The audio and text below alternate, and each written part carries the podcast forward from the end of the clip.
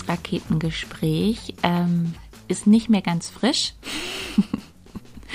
äh, sprich, das ist schon ein bisschen her, ähm, dass das stattfand. Was aber jetzt, wo ich es mir nochmal angehört habe, weil ich es eben auch geschnitten habe, gemerkt habe, ähm, gar nicht so schlimm ist, sondern eigentlich ganz spannend ist. Das ist so ein bisschen jetzt wie eine Zeitkapsel. Also ähm, als wir das Interview geführt haben, da steckten wir wirklich noch mitten, mittendrin im Lockdown. Und ähm, jetzt sieht es ja tatsächlich so aus, als ähm, bewegten wir uns gerade auf ein Ende zu. So langsam ähm, fängt alles wieder an zu leben. Äh, es gibt immer mehr Lockerungen und ähm, ja, das ist irgendwie schön jetzt zu sehen, weil das Gespräch zwischendurch dann schon, also zwischendurch waren wir alle drei fast so ein bisschen down und jetzt eben mit äh, diesem Wissen, dass eben Besserung und Hoffnung ähm, stattfand und stattfindet, ähm, dieses Gespräch jetzt wieder zu hören, ist irgendwie schön. Ähm, vielleicht sollte ich aber erstmal sagen, mit wem ich überhaupt das Gespräch geführt habe. Denn für die war der Lockdown A auch nicht ganz einfach und B ähm, eben auch ziemlich relevant für ihren Beruf. Und zwar habe ich mich unterhalten mit der Felicitas Janda und dem Konrad Oertel. Die zwei betreiben das Kapitel 2. Das ist ein Secondhand-Laden äh, in der Zellerau in Würzburg.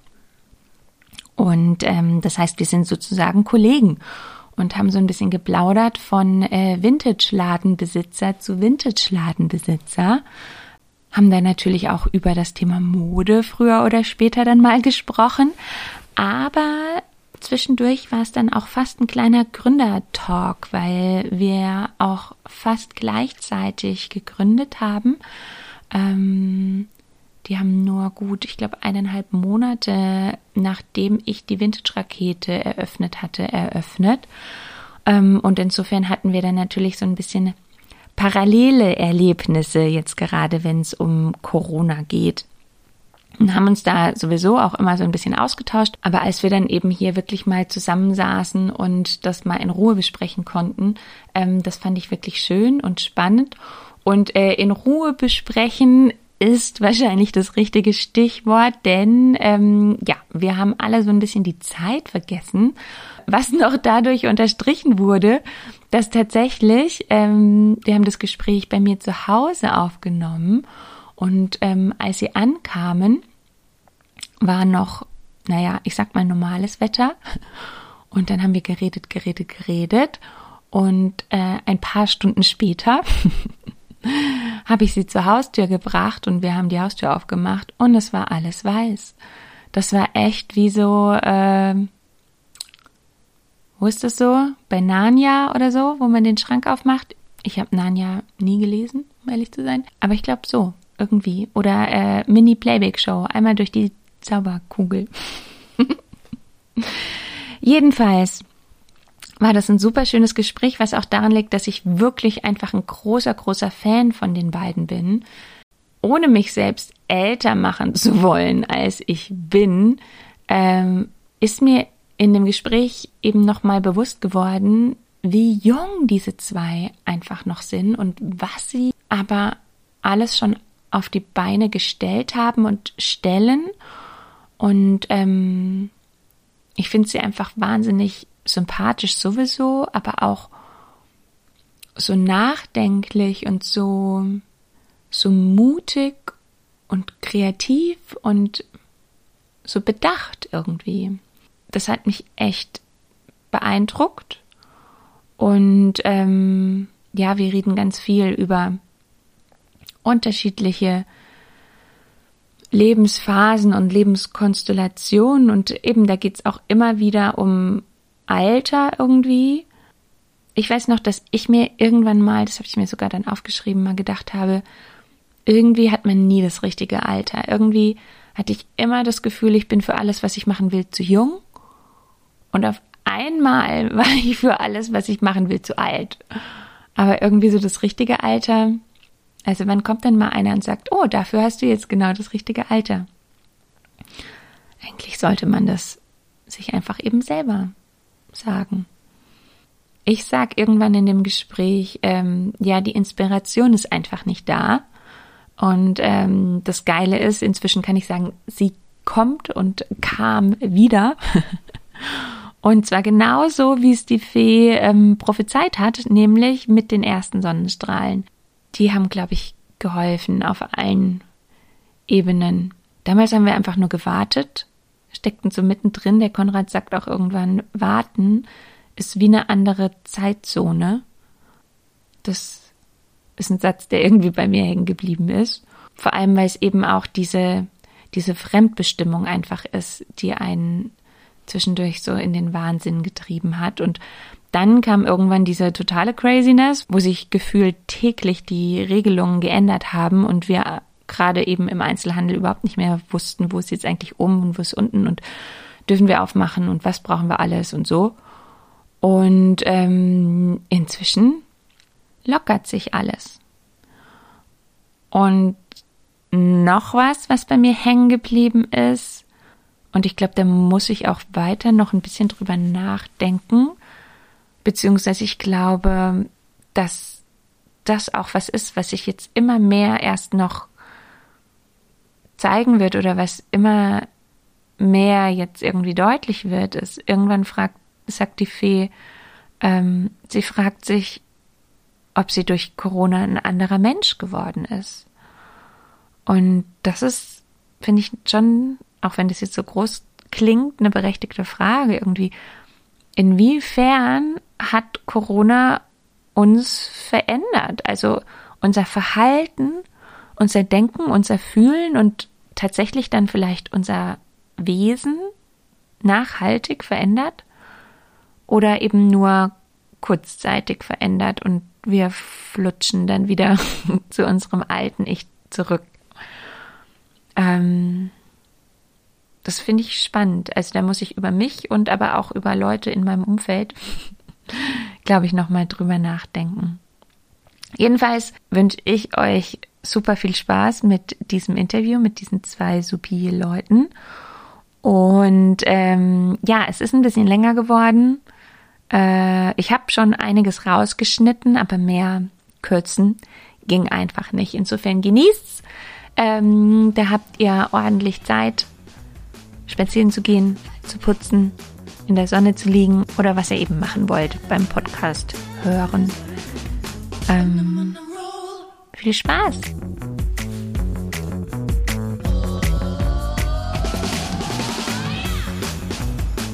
Ähm, warum ich euch ja tatsächlich eingeladen habe, also aus vielen Gründen, aber ist eben ja auch, weil wir sind ja eigentlich Kollegen. Also mhm. wir machen ja das fast dasselbe oder das mhm. ähnliche. Und ich habe vorhin mal äh, in meine WhatsApps reingeguckt, weil ähm, ich wissen wollte, wann du, Konrad, mir damals diese Sprachnachricht äh, geschickt hast. Ich weiß nicht, ob du dich an die überhaupt erinnerst. Also ich habe auf jeden Fall die Chats nicht mehr. Ah. Deswegen ich kann sie dir mal schicken. Weil Konrad, du und ich, wir kennen uns ja tatsächlich schon ein bisschen. Also jetzt nicht wahnsinnig gut, aber wir kennen, kannten uns schon 2019, weil du ja bei uns im Kneipenchor mitgesungen hast, ja. schon vor einer Weile. Und da habe ich irgendwann von dir, nicht irgendwann, sondern ich habe jetzt geguckt, im April 2019 eine Sprachnachricht von dir bekommen, ähm, wo du mir gesagt hast, hey Antje, und ich habe gehört, du willst einen Second-Hand-Laden aufmachen. Und ähm, also ich auch. Und ich möchte aber keine Konkurrenz zu dir sein. Und wollen wir uns nicht mal treffen und ähm, irgendwie bequatschen ähm, ob wir uns irgendwie zusammentun wollen oder ob wir überhaupt dasselbe vorhaben oder was auch immer. Und dann haben wir uns im April 2019 tatsächlich auch getroffen im Biergarten. Das weiß ich. Äh, genau. Das wusste ich nicht mal. Lustig. ja, und ich war schon voll in der Planung dabei vor allem. Hm. Wir haben uns im März kennengelernt. Vielleicht hast du hast du Antje einfach nicht mit ihr verbunden oder Knacken? Nee, wir kannten uns halt auch überhaupt nicht. Also, weil das ist es nämlich. Also, ich kannte den Konrad lange, mhm. bevor ich dich kannte und habe tatsächlich dich dann erst, als glaube ich, das Kapitel 2 schon offen hatte. Krass. Äh, zum ersten ja. Mal zumindest bewusst mhm. wahrgenommen. Ich glaube, ich habe auf jeden Fall Juni so richtig oder Mai so richtig stark mit angefangen. Also, dass mhm. ich halt mit auf Ladensuche war. Mhm. Ja, eben, aber da habe ich nämlich von Konrad ja auch nur noch oder vom ganzen Laden eigentlich nur noch sporadisch mitbekommen, weil wir haben dann mhm. eben in unserem ja. Gespräch festgestellt, nee, ähm, es ist wahrscheinlich besser, wenn jeder sein eigenes macht, einfach weil wir da, glaube ich, schon unterschiedliche Herangehensweisen hatten, was aber auch einfach daran lag, dass ihr halt einfach, glaube ich, sehr viel experimenteller auch einfach an die Sache rangehen konntet und ich irgendwie äh, halt auch eine Familie zu ernähren hatte und deswegen, ja. glaube ich, auch ein bisschen anders an die Sache rangegangen sind und haben aber eben ausgemacht, also wir machen zwar jeder was eigenes, aber wir sind uns trotzdem wohlgesonnen. So, wir sind keine böse Konkurrenz. Ja, das ist ja auch, ähm, das heißt ja auch, dass wir dann eben nicht konkurriert haben. Richtig. Und wenn wir schon, wir haben ja sogar im Gespräch schon gemerkt, dass wir verschiedene Ansätze haben und gemerkt, Stimmt. dass Secondhand auch unglaublich verschieden sein kann. Ja. Und dann ähm, ist es ja auch so gekommen. Ja. Genau. Und deswegen weiß ich dann gar nicht mehr genau, was dann überhaupt passiert ist. Ich weiß, dass ihr dann lange ein Ladengeschäft gesucht habt, mhm. aber dann war ich selber so busy, dass ich das nicht mitgekriegt habe. Wie war das denn? Ähm, wir haben, glaube ich, eine richtig coole Ladenfläche mal in der Sanderstraße gefunden und haben da echt lange auch drauf interessiert, dass wir da irgendwie reinkommen. Was absolut dann nicht funktioniert hat, äh, weil wir mit der, mit der Frau leider nicht mehr reden konnten dann. Ähm, aber haben dann einfach super viel geguckt und Konrad ist auch wirklich alle paar Tage durch alle Straßen mit dem Fahrrad gecruised und hat geschaut, ob irgendwo ein Laden ist. Ähm, und haben dann letztendlich halt im Dezember über eine Mainpostanzeige den Laden gefunden. Ach krass, siehst du, das wusste ich nicht. Das heißt, und im Januar habt ihr dann schon aufgemacht, das heißt, das ging ja dann auch äh, ratzefatze. Mhm. Wir haben ihn an Weihnachten bekommen und am 18. Januar war es offen. Da haben wir uns die Ziele sehr hoch gesteckt und mussten es dann einhalten, weil wir es schon veröffentlicht hatten. Das ist äh, was, was glaube ich, also ich arbeite auch so, ich brauche immer ein bisschen Druck. Ähm, wir wollten ja eigentlich, oder ich hatte vorgeschlagen, dass wir morgen miteinander reden und dann hast du ja gesagt, dass du morgen die Weißheinzähne rauskriegst. Ja. Und ähm, wenn das nicht gewesen wäre, dann wäre ich heute noch nicht vorbereitet gewesen. Also, ja, wenn man Termine hat, dann muss ja. man sie ja auch nutzen. Insofern, wahrscheinlich, wenn ihr ein halbes Jahr Zeit gehabt hättet, dann hättet ihr ein halbes Jahr gebraucht. Und wenn man halt nur einen halben Monat hat, dann. Voll. Aber wir hatten auch einfach extrem viel Lust ja. aufzumachen und und das viel Hilfe. Es waren unglaublich ja. viele Menschen daran beteiligt. Also es war wirklich den ganzen Tag, war dann eine halbe Party, weil noch kein Corona war. Hm. Ähm, und haben einfach zusammen, jeder hat so sein Themengebiet einfach gemacht. Die einen haben gemalt, die anderen haben gehandwerkelt oder die Kasse programmiert oder was auch immer. Also irgendwie ja. auch waren viele Menschen dabei. Und sagt nochmal, also Kapitel 2, das sind ja verschiedene Unternehmen praktisch unter einem Dach. Was ist denn, ich meine, klar, jetzt ist Corona, aber ansonsten, was ist denn aktuell da eigentlich alles drin? Ja, also Unternehmen klingt jetzt ein bisschen größer, als es ist. ähm, es ist ein Kollektiv, mhm. ein Label drin. Ähm, und zwar ein äh, Musiklabel. Das heißt, die haben ein Tonstudio als eigenen Raum in unserem Kapitel. Und die geben eben die Möglichkeit, dass man dort ein, eine Stunde bucht mit einem Produzenten. Dann äh, sind zwei Tätowiererinnen bei uns im Laden. davon hat eine schon angefangen, die andere war vor Corona noch im, in ihrem alten Studio. Da ist sie jetzt eben immer noch, weil sie noch nicht umgezogen ist. Genau, aber die eine tätowiert schon bei uns im Laden oder hat schon tätowiert. Und äh, dann ist eben noch die Fee mit ihrem Fotostudio. Genau, in dem ich aber tatsächlich nicht so oft fotografiere, weil ich halt doch lieber mit Tageslicht fotografiere. Ähm, ja, und wir haben halt das, Tonst äh, das Tattoo-Studio so gebaut, also alles hinten im Laden quasi drin, wo dann die Umkleiden, eine kleine Bühne und das Tattoo-Studio halt in eine Wand passen. So dass es halt irgendwie so viel funktionabel ist und gar nicht so auf, also nicht störend auffällt, dass so mittendrin irgendwie so ein Raum steht oder so. Mhm. Ja. Dementsprechend sind auch eigentlich Veranstaltungen möglich, weil wir halt eine große Ladenfläche an sich haben und dann einfach die, ähm, die ganzen rollbaren Kleiderstände einfach rausrollen könnten. Konnten wir auch am Anfang, haben wir auch ein paar Mal gemacht, aber dann nicht mehr. Genau, am, anderen, am Anfang war eben auch, äh, war, ein, war auch ein Capoeira-Kurs und ein Tango-Kurs war angedacht, der hat dann leider gar nicht mehr stattgefunden. Und auch sowas wie Vorlesungen wollen wir ja. machen und und das ist halt einfach ätzend. Das ist halt einfach mhm. alles auf Handbremse jetzt gerade. Ja. ja. Und ähm, Konrad, bei dir weiß ich, war es, glaube ich, so ähnlich wie bei mir. Du bist auch mit der Idee, glaube ich, schon eine ganze Weile schwanger gegangen. Also das war ja keine spontane äh, Idee, sondern ich glaube, du hattest es schon lange im Kopf, dass du sowas machen möchtest, oder? Ja, ähm, hatte ich schon. Ähm, obwohl es natürlich schwierig zu sagen, weil, also das war ja noch während der Schulzeit. Ich habe ja erst 2019 Abi gemacht. Und während der Schulzeit da denk, denkt man sich natürlich viel aus, was man mal werden will oder was man mal macht. Und deswegen weiß ich gar nicht, ob ich da selber schon dran geglaubt habe, dass ich es mhm. wirklich mache. Aber spätestens als ich dann mit der Fee angefangen habe, mir das wirklich auszudenken und äh, anfangen zu suchen, dann war es auf jeden Fall klar. Aber das war eben erst.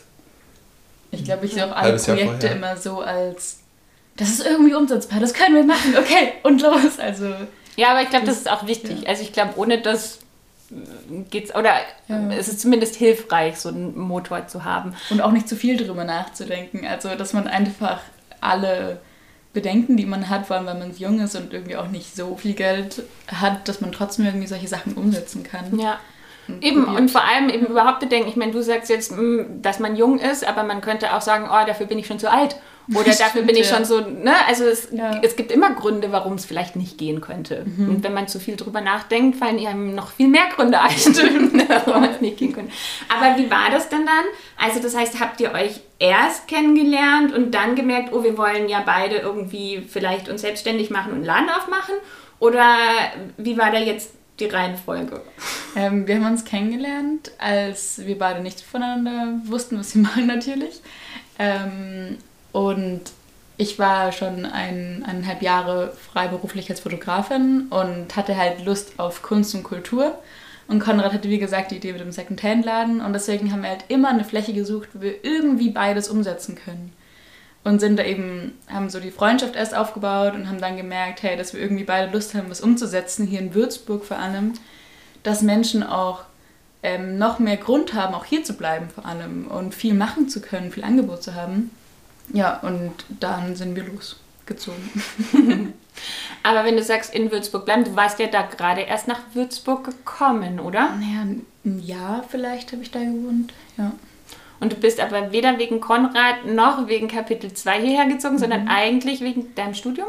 Ähm, ich bin drei Wochen lang auf, eine, auf die Gestaltungsforst gegangen, bis mir aufgefallen ist, dass es einfach zu viel Schule ist und ich das überhaupt nicht machen will, weil ich eigentlich Kunst machen möchte den ganzen Tag und ich hatte so viele Projektideen und habe hab mich gefragt, warum ich mich so aufhalten lasse von diesen ganzen gesellschaftlichen Haken, die man haben muss, um sich als dessen bezeichnen zu können.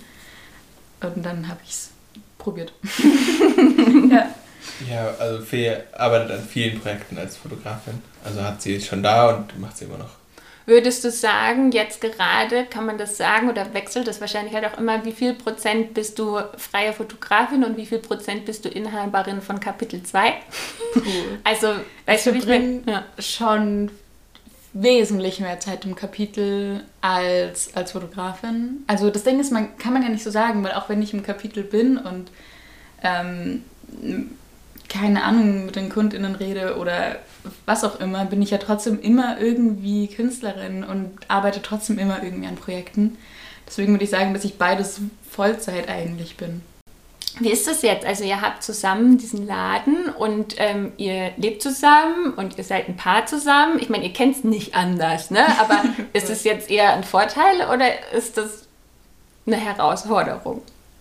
Also wir ziehen ja jetzt erst endlich offiziell Ach, stimmt. zusammen. Okay, eben. Ich dachte, aber du Ja. hast völlig recht, ihr wohnt bisher noch gar nicht zusammen. Ja, okay. schon. Also wir haben jetzt halt bis jetzt zusammen auf neun Quadratmetern gewohnt und ziehen jetzt halt in eine größere Wohnung, einfach um halt auch immer beisammen sein zu können, aber trotzdem so seinen Freiraum zu haben. Aber bisher sehe ich noch keine Schwierigkeiten im nahe Beisammensein. Ich habe es auch bisher nie als Herausforderung gesehen, sondern wir haben halt einfach dem gefolgt, was sich am besten angefühlt hat oder auch am sinnvollsten. Jetzt auch eben zusammenzusehen, ist für uns einfach auch ein Schritt, der für uns beide sinnvoll ist, weil wir hatten da zwei Haushalte zu haben, aber eigentlich immer zusammen zu wohnen, bringt eigentlich nur, nur Hindernisse. Ja, ja.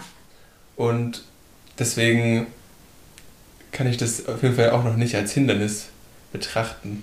Und gibt's Dinge, also ne, weil ihr, ich meine, ihr habt denselben äh, Laden und ähm, ihr habt also dann bald dieselbe Wohnung. Gibt es Sachen, die jeder von euch ganz alleine hat? Also habt ihr bestimmt, aber wa- was wäre das? Also ich meine, für dich vielleicht die Fotografie? Ich glaube, jeder zieht schon den anderen so ein bisschen mit in Projekte ein. Also bei Konrad ist es auf jeden Fall die Musik, wo ich einfach noch äh, komplett Abstand von halte. ähm, aber ich selber voll schwierig irgendwie zu sagen. Ja, also deine, deine Fotoprojekte sind ja, Ja. sind ja deine. Also Aber trotzdem setze ich halt auch total gerne Kunstprojekte mit dir zusammen um. Deswegen bist du auch nicht Klar, ganz aber- separiert von, von dem Thema. klar, aber nee, das, das nicht, aber ich würde schon sagen, dass Ja. es viele, viele auf jeden Fall sind deine, sind deine Dinge. Schon. Ja. Und gibt es irgendwie eine Aufteilung? Gibt es manche Aufgaben, die der eine übernimmt oder die der andere übernimmt? Gibt es äh, irgendwas, was Ja, der eine besser kann? Oder, also okay, ihr grinst schon, jetzt bin ich gespannt. Dann legst du ans Spülen. Ach so, nee, da hab ich gar nicht dran gedacht. Oh, ich mach den gesamten Haushalt gerne, außer spülen. Das, ja, nee, ich habe an den Laden gedacht Ach so. tatsächlich. Ich auch. Aber ich höre mir auch gerne an, wer bei euch spült. Ich habe als erstes da gedacht, dass, dass ich spüle und du machst. Also jetzt Ja. auf jeden Fall, weil solange ich bei dir wohne, hast du sehr viel anderes gemacht. Ähm, aber im Laden ist es auf jeden Fall, dass Konrad ähm, bis jetzt die meisten, meisten Finanzkram gemacht hat und ich gerade versuche, viel mehr mit einzusteigen, aber es ist einfach trotzdem noch alles in seinem Namen und äh, er kapiert, also was heißt kapiert, aber er geht die Sachen einfach mehr an und wenn ich so eine Seite von mir, von mir sehe, dann bin ich erstmal so, äh, Konrad, was steht da? Ich so weiß nicht, da passiert irgendwie ganz viel in mir. Deswegen macht schon Ja. viel von dem Finanzzeug der Konrad. Und wenn es so um die Auswahl der Klamotten geht, das macht ihr gemeinsam oder gibt es Ja. da auch Ja, irgendwie total. Das machen wir immer gemeinsam. Also wir fahren ja auch immer direkt zum, ähm, ähm, zum Großhandel zusammen und nehmen manchmal noch Menschen mit, wenn möglich. Und dann sortieren wir ein paar Stunden lang aus. Und ähm, wenn du jetzt sagst, der Konrad macht eher so das äh, Finanzielle, bist du dann, also seid ihr auch in der Arbeitsweise dann da verschieden? Also wenn ich jetzt Finanzen höre, denke ich irgendwie an Struktur, aber wenn ich jetzt eigentlich, wenn ich ehrlich bin, an Konrad denke, denke ich nicht so sehr an Struktur. Also wie, wie kann man das sagen? Wie, wie arbeitet ihr generell? Seid ihr eher so die, wir machen uns eine Liste und arbeiten das ab oder geht ihr mit dem Flow? Also schon beides. Ich glaube, oft merke ich halt, dass einer von uns zum Beispiel irgendwie so viele Sachen im Kopf hat und ich dann uns gegenseitig, wir uns gegenseitig immer sagen, jetzt schreib doch einfach mal die Sachen auf, dann musst du sie jetzt auch nicht in den Alltag mitnehmen, sondern kannst auch einfach in der Arbeit dann die Sachen abhaken. Also Listen sind schon cool, aber Ich glaube so, ich glaub, generell überlassen wir uns schon sehr dem Flow, aber wenn es dann eben um Sachen geht, die wirklich gemacht werden müssen, dann können wir das schon beide, dass wir uns Listen machen und die abhaken und äh, genau, dann haben wir dann halt auch eine Arbeitsteilung. Und ich meine, klar, für dich jetzt als Fotografin, ähm, da denkt man direkt an Kunst, aber eben alles, was ihr da ja macht und ihr halt auch den Raum gibt für eben Musik und für Tätowierer und eben in der Zukunft vielleicht noch Lesungen und sonst was. Also ist, das heißt, das, das hat ja alles ein bisschen was mit, naja, mit Kunst im weitesten Sinne ähm, zu tun oder im näheren Sinne, je nachdem. Ähm, dafür braucht man ja Inspiration. Und wir hatten es ja vorhin schon kurz drüber. Inspiration ist ja was, also ich habe es euch erzählt, wie es mir geht, dass mir die jetzt momentan manchmal so ein bisschen fehlt. Weil klar kommt Inspiration manchmal auch von irgendwo her, aber manchmal kommt Inspiration halt auch aus äh, irgendwie direktem sozialen Kontakt. Und der ist halt momentan einfach nicht so, nicht so da. Mhm. Wie ist es bei euch? Wo holt ihr euch Inspirationen her für die Arbeit oder auch für, ich meine, auch im alltäglichen Leben braucht man ja Inspiration. Mhm. Also ich glaube, mir fällt es einfach wesentlich einfacher, Dinge, die man schnell abhaken kann, also erledigen kann im Laden, ist da Gott sei Dank ganz viel. Also einfach nur, keine Ahnung, das und das reparieren, das und das neu anbringen.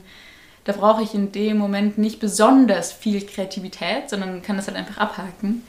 Ähm, also das fällt mir nicht so schwer und gerade an Kunst direkt braucht man, glaube ich, im Laden, also aus meinen Augen gerade nicht so viel.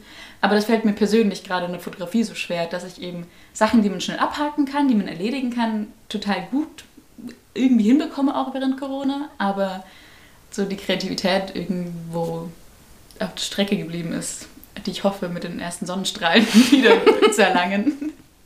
Ja.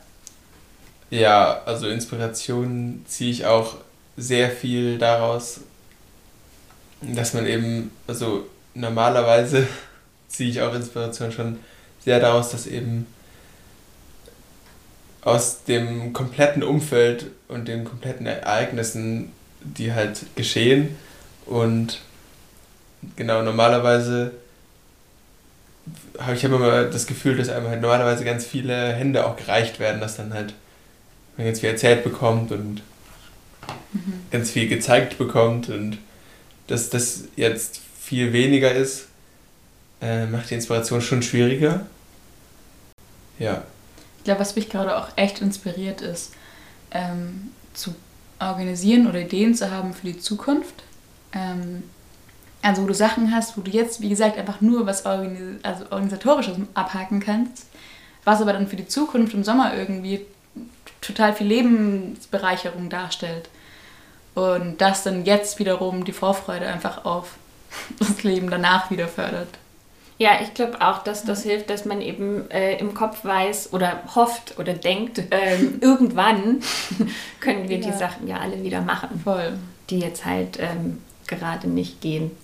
Und ähm, man sagt ja manchmal auch, also, hm, also eben, wenn wir jetzt schon bei Corona sind, ähm, ich habe einem ähm, Freund äh, eben von dem Podcast erzählt oder von der Idee von dem Podcast und dann hätte ich gemeint, äh, aber jetzt mach doch nicht so einen Corona-Podcast drauf. Ich habe überhaupt keinen Bock, da ähm, drüber zu hören und das ist doch, ich, ich, ich mag das nicht mehr. Und ich kann es total verstehen. Und gleichzeitig habe ich dann aber gemerkt, naja, aber es ist ja ein Fakt. Egal, was du machst, egal in welcher Branche du arbeitest oder ähm, wo du dich bewegst, alles ist, es ist wie so ein Schleier, der ja über allem hängt. Also, mhm. und damit meine ich gar nicht unbedingt nur negativer Schleier, sondern aber es beeinflusst halt einfach alles, ähm, was wir gerade tun. Und teilweise sind wir, glaube ich, halt einfach alle mega genervt davon. Und teilweise ähm, ist es ja aber vielleicht auch, ähm, also ich möchte jetzt nicht sagen was Gutes, aber ähm, Manche sagen, es ist wie so ein Brennglas, also es vergrößert Dinge und es vergrößert sicherlich die Probleme und die Schwierigkeiten, aber ähm, es vergrößert vielleicht auch das, was halt gerade geil ist oder das, was man äh, froh sein kann, dass man hat, ne? dass man die Sachen mehr zu schätzen weiß. Habt ihr das Gefühl, dass durch diese Limitierung vielleicht sogar irgendwie neue Ideen oder neue Herangehensweisen bei euch entstehen? Also wisst ihr, was ich meine? ja. Also auf jeden Fall, also ich schätze es, ich habe auf jeden Fall dadurch auch wieder natürlich Feiern oder Veranstaltungen halt, halt zu schätzen gelernt wieder. Dass ich, also auch davor habe ich die natürlich sehr geschätzt. Aber das, also dadurch, dass es jetzt komplett fehlt, merkt man erst, wie wertvoll sowas ist. Aber ich glaube, jetzt so eine unglaublich, unfassbare Motivation aus der Zeit ziehen, habe ich noch nicht gekannt. Also zwar dieses sich extreme freuen und das danach wahrscheinlich unglaublich wertschätzen schon, aber jetzt zum Beispiel diese Zeit als Kreativitätspol zu sehen, vielleicht nicht. Ja, und ich glaube, das ist oft auch so das Schwierige, also ähm, ich schließe jetzt von mir auf andere, mhm. dass man eben diese diffusen Gefühle von, also bei mir war es eben, im Januar hatte ich echt so ein bisschen so einen, so einen Lockdown-Blues, glaube ich, mhm. irgendwie. Und dann schwankt es aber auch so, dass man manchmal so, ich meine, es kann auch sein, dass es jetzt auch an dem Kackwetter liegt oder so, ne? dass man sich irgendwie total platt fühlt, aber der Kopf funktioniert voll gut. Und dann manchmal fühlt man sich irgendwie voller Antrieb, aber der Kopf äh, will irgendwie nicht mit. Und dann ist es, finde ich, so eine diffuse Gefühlswolke. Und manchmal weiß ich auch gar nicht mehr, also kommen die Gefühle denn jetzt durch eben diese Corona-Lockdown-Craziness oder hätte ich die vielleicht ja eh? Also es ist ja auch ohne äh, Corona und Lockdown äh, jetzt nicht jeder Tag gleich und jeder Tag ähm, voller Inspiration. Also manchmal, glaube ich, ist es auch gar nicht so einfach herauszufinden, was ist es denn jetzt? Ich hatte tatsächlich heute erst die Frage gestellt bekommen, Sommer oder Winter und habe mein ganzes Leben lang Winter geantwortet, weil ich da eigentlich total also mein Körper und mein Kopf klar sind und dann eigentlich genau da meine Fläche für Projekte und Projektinspirationen sind und im Sommer eher so ähm, flach liegt.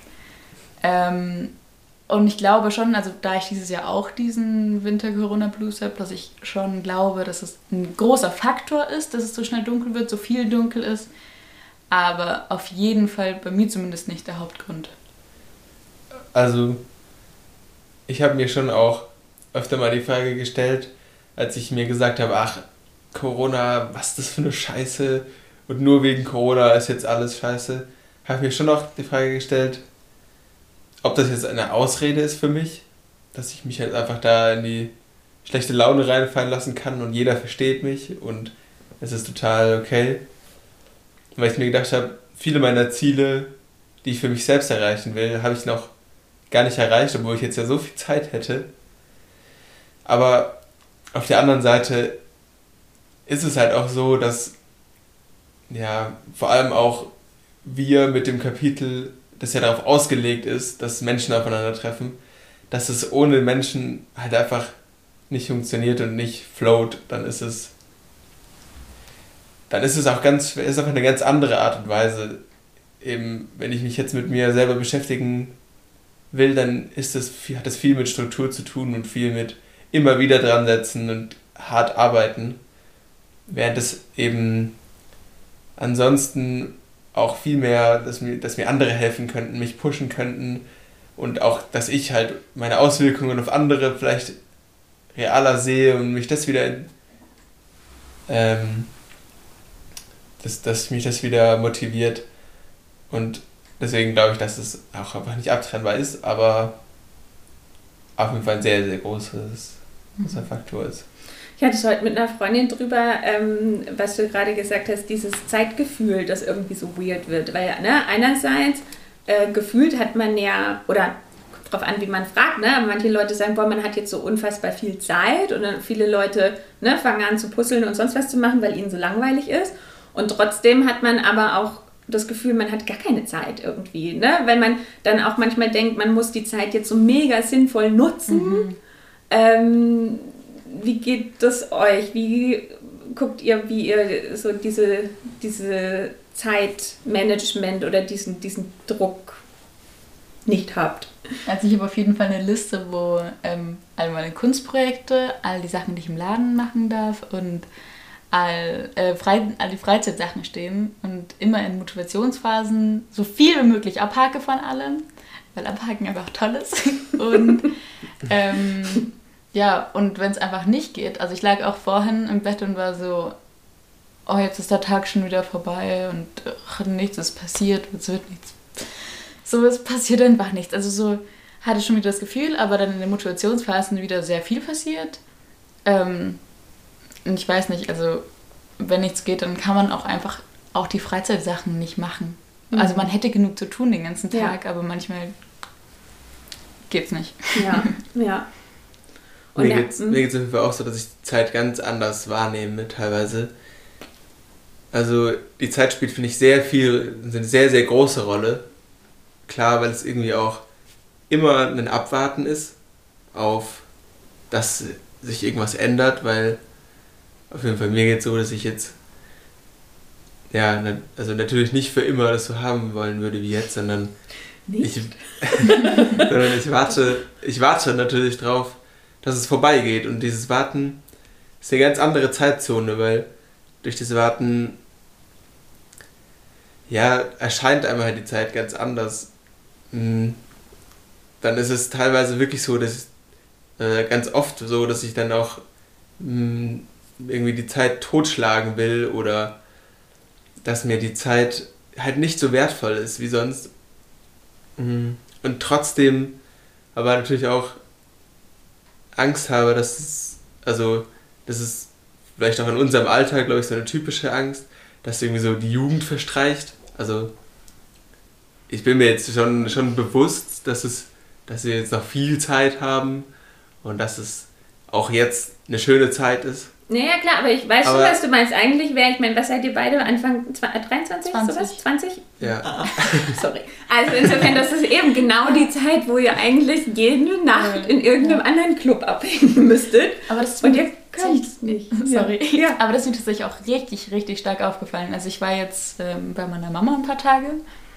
Und die ist endlos glücklich, weil sie endlich die Sachen machen kann, die sie in der Zeit, wo ich da war, einfach nie, also 18 Jahre lang nicht geschafft hat. Weil, also sie hat gearbeitet, sie hat, für, also sie ist Künstlerin, hat mhm. auch versucht, an ihre Kunst weiterzuarbeiten, hat mich erzogen, hat äh, fünf Tiere und hat ihre Mama noch versucht, im Altenheim zu pflegen. Wow. Und nichts davon, also die Hunde, darf oder muss sie gerade machen.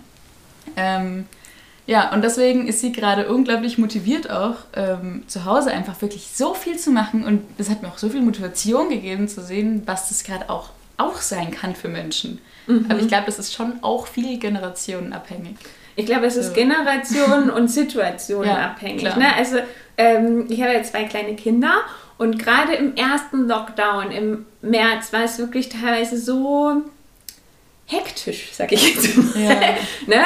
Und dann habe ich mit einer Freundin telefoniert, die ist Single und wohnt alleine und die hat mir gesagt, boah, Antje, ähm, ich fühle mich einfach total einsam mhm. und mir ist langweilig. Und ich habe das total verstanden und also ne, es tat mir wirklich leid, die mhm. hat das ernst gemeint. Und gleichzeitig habe ich ja gedacht, boah, ich würde, und wenn es nur für drei Tage ist, wirklich gerne mal mit dir tauschen. Einfach mal alleine in einem Zimmer sein, ohne dass jemand nach mir schreit. Ne? Und insofern, ich glaube, je nachdem, in mhm. welcher Konstellation ja. ähm, du steckst, ähm, hast du da verschiedene naja, einerseits Herausforderungen, aber dann halt dadurch auch auf einmal Dinge, wo du denkst, ach cool, guck mal, äh, was da jetzt auf einmal äh, ja. frei ist. Aber ja. trotzdem habe ich noch keinen Menschen kennengelernt, der äh, Corona toll findet. Oder halt, oder die ich Zeit trotzdem. nicht. Also trotzdem die Zeit auch wirklich sagt, ach Mensch, ist doch trotzdem schön. Also jeder ersehnt sich nach der Nacht, aber trotzdem sind, wie man damit umgeht, ähm, absolut unterschiedlich. Ich glaube, so. alleine schon durch die Tatsache, dass man sich das ja nicht selber aussucht, oh, ich verbringe jetzt ganz viel Zeit bei mir ja. zu Hause, sondern dass es halt praktisch nicht aus eigenem Willen geschieht. Ich glaube, alleine das ist es schon. Mhm. Also, ähm, wer weiß, wenn irgendwann äh, wir alles wieder machen dürfen, vielleicht sagen dann manche Leute, ach nö, eigentlich. ja. nicht? Aber dann ist es zumindest halt die eigene Entscheidung. Voll. Ne? Voll, ja. Das ist mir tatsächlich ähm, auch stark aufgefallen in einer Beziehung, dass ähm, wenn jemand, also wenn man viel Zeit, wie wir jetzt zum Beispiel miteinander verbringen, und einer dann, also man geht davon aus, man verbringt den Tag zusammen und einer dann einfach plötzlich nach Hause geht, was ja total legitim ist, aber ähm, man selber dann plötzlich so da ist und, oh, jetzt bin ich alleine. Also, weil wenn der andere Mensch halt sofort geht und dann, oh, jetzt bin ich alleine und fühle mich dann manchmal total gestresst auch in dieser Situation. Ähm, aber warum? Weil du sonst unter normalen Umständen praktisch dann die Option hätte, halt was anderes genau. zu machen? Mhm. Wenn ich davor wüsste zum Beispiel, dann wäre es halt, dann habe ich die Entscheidung, bin ich jetzt allein, habe ich Lust auf alleine sein, habe ich Lust, was mit jemandem zu machen, keine Ahnung. So, und das ist für dich genau eine ähnliche Situation irgendwie. Also diese, mhm. ich weiß nicht, dieses, diese Entscheidung lassen. Was ja. möchte ich tun? Ich glaube, keiner von uns ist gerne fremdbestimmt. Ja, ich glaube ja. auch nicht. Stimmt, ich habe auch echt manchmal so ein bisschen Wut bekommen. So, dass ich so mir denke, also einfach so wütend, dass ich gerade halt, genau, dass ich jetzt gerade eben fremdbestimmt werde. So. Aber das, also auf wen, also es gibt halt keine Instanz, also natürlich, es gibt natürlich schon, man kann natürlich schon ähm, kritisieren, wie damit umgegangen wird. Ähm, und was für Maßnahmen gesetzt werden und so. Aber so generell kann man jetzt auf keine Person oder auf niemanden wirklich wütend sein, ja. Und ich glaube, genau das ist die Herausforderung, weil eben, wie du sagst, es kommen total krasse Emotionen hoch, aber sie sind so diffus. Ne? Also man hat kein konkretes Ziel für die äh, Emotionen und keinen Sch Schuldigen. Und ich glaube, deswegen werden halt auch so verzweifelt Schuldige mhm. gesucht von Leuten, ja. weil ich glaube, dass es in jeder Krise oder in jeder emotionalen Situation so ist, dass man halt immer am liebsten jemanden hätte, wo man halt sagen kann, der ist schuld. Also um halt irgendwie das für sich einordnen zu können und ja, vielleicht sich dadurch eine Erleichterung erhofft, wobei ein Schuldiger ja auch keine Erleichterung ist. Aber ja. Ich glaube, das ist das Schwierige, dass es so diffus ist und dass es so, mh, mm, dass es ja so schleichend kam. Ne? Also es ist ja nicht so, ähm, hier Corona, Lockdown und auf einmal geht es uns allen irgendwie von heute auf morgen schlecht, sondern erst denkt man ja vielleicht noch so, ja, und ich habe so meine Wege und ich komme klar. Und dann ist es wie so ein, das wabert sich so ein und auf einmal mhm. denkt man, oh, was habe ich denn hier jetzt für Gefühle? Was ist denn da los? Ja, es ist nichts Greifbares und auch, es ist auch nur begrenzt reell. Es ist eben so ganz schwierig zu fassen. Ja. Ich glaube, bei mir hat auch diese extreme Negativität erst einen Tag nach unserer Modenschau angefangen. Ähm, weil wir da schon, also es hat ja einen Tag, wir hatten ja die Modenschau am 1. November mhm. und am 2. war Lockdown. Wir hatten echt noch Glück, aber an dem Tag kam eben noch meine beste Freundin und meine Mama. Und die nicht umarmen zu können, mhm. war schon irgendwie super krass. Und dann kam eben diese Zeit, wo der Laden noch offen war, aber irgendwie keiner mehr gekommen ist, es langsam grau wurde. Und dann musst du halt jeden Tag da Stunden in diesem Laden verbringen und nichts passiert. Also das war, finde ich, die. Ich fand den November auch eine ganz, ganz ja. anstrengende Zeit, ja. Und als es dann tatsächlich verschlimmert wurde, der Lockdown eigentlich, und der Laden dann zu hatte, war dann so, immerhin kann ich jetzt den Tag frei gestalten und wenn es hell ist, rausgehen. Und habt ihr, ich habe ja schon gesagt, mich interessiert es immer, was Leute da so für Techniken haben. Vielleicht kann ich ja was lernen. Wenn ihr solche Gefühle habt, Wut oder eben es nervt euch oder es zieht euch total runter, habt ihr irgendwelche Hacks, äh, die man dann machen kann? Oder was macht ihr dann? Was gibt euch gute Laune? Ich glaube, ich habe so, ich habe halt ein paar Sachen, die ich immer mache, um mich selber zu überlisten dann, um irgendwie wieder ja, Motivation zu bekommen. Und zwar einmal ist es für mich halt mit anderen Menschen was machen. Haha. nee, aber zum Beispiel mit Fee. Ähm, ich merke, dass ich, dass ich mich halt in, in, in Anwesenheit von Fee geht es mir viel besser, mhm. als wenn ich halt alleine bin. Es ist natürlich jetzt schwierig, weil wahrscheinlich nicht jeder immer einen Mensch zur Verfügung hat in der Zeit, deswegen ist es jetzt gerade ein blöder Tipp. Sucht euch alle eine Fee. ja, aber jeder kann, darf ja theoretisch ähm, einen Menschen gerade sehen. Ja. Und wenn man, wenn man das Glück hat, einen Menschen zu haben, den man vollends lieben kann und zurückgeliebt wird, dann, also ob es jetzt Familie, Freunde oder ein Partner oder eine Partnerin ist, und ich meine, das ist es ja eh immer, ne? Der Mensch ist ein soziales Wesen, wir ja. brauchen Kontakte und jetzt gerade ist es aber halt einfach schwierig. Mhm. Und dann muss man sich halt eben klar mit einem oder so geht das ja. Und ansonsten, ich meine, nicht umsonst äh, wird jetzt halt viel telefoniert und Videokonferenzen mhm. und alles sowas gemacht. Und ich finde es auch ne, ähm, gut, aber es ist halt einfach nicht dasselbe. Und ne, ich finde, man merkt das auch einfach klar. Ähm, ich habe auch schon super lange Telefonate mit meinen Freundinnen geführt und ähm, dann lustigerweise, manche Freundinnen wohnen auch so weit weg, also die würde ich jetzt auch ohne Lockdown nicht sehen, sondern mhm. nur telefonieren. Ne? Ja. Ähm, aber trotzdem habe ich so das Gefühl, so diese, mh, diese Gespräche, die so im Alltag passieren, ne? die einfach mhm. mal so zwischen Tür und Angel oder weil du mal jemanden triffst oder ähm, du versackst halt einfach irgendwo. Also so diese nicht, wir machen jetzt aus, wir treffen uns heute zum Telefonieren, sondern das, was einfach so passiert. Mhm. Das ist das, was, glaube ich, schon nochmal einen Unterschied einfach macht. Ein Punkt, der mir auch generell in meinem Leben viel Motivation gibt, ist eben, dass ich darauf, also dass, dass ich zum Beispiel darauf achte, eben möglichst ohne Fußabdruck auf der, also einen möglichst kleinen Fußabdruck auf der Erde mhm. zu hinterlassen, zum Beispiel. Und das gibt einem halt auch, also mir gibt es halt ein unglaubliches Gefühl der Zufriedenheit, wenn ich eben möglichst viel mache. Oder wenn ich, ja, also ich weiß nicht, ob man zufrieden sein sollte mit dem, was man macht, aber, aber man kann ja das Ziel. umwelttechnisch immer mehr machen. Ja. Das ist so das Ding. Aber wenn man das weiß und immer versucht, wenn man das erfährt, das irgendwie so auf sich produzieren zu können. Ja, man, man darf natürlich zufrieden sein über das, was man macht, aber man darf dann nicht sich darauf ausruhen wahrscheinlich. Das stimmt. Ja. Aber ich glaube, wenn ähm, das Argument, ähm, ah, eigentlich darf ich noch nicht zufrieden sein, weil ich könnte noch mehr machen, äh, wenn ja. man das zu hoch hängt, dann geht die Motivation halt auch flöten, ja. weil eben, wie du sagst, mhm. egal was du tust, in jedem Bereich, eben, es, es darf, ist es darf immer nicht, mehr möglich. Und es darf auch nicht da reingehen, dass man sich dann unglücklich macht deswegen, sondern... Ja, sondern dass man, man dass man nicht sagt, oh, wie scheiße von mir, dass ich nicht 100 Prozent habe, sondern wie cool von mir, dass ich immerhin schon mal 80 habe und ja. äh, morgen mache ich noch mal was. Ja, klar. Also ich muss es euch jetzt halt doch fragen, weil wir haben alle ein Modegeschäft. Insofern müssen wir kurz über Mode reden. ähm, wie ist das für euch? Was für eine Rolle spielen Klamotten oder spielt Mode für euch?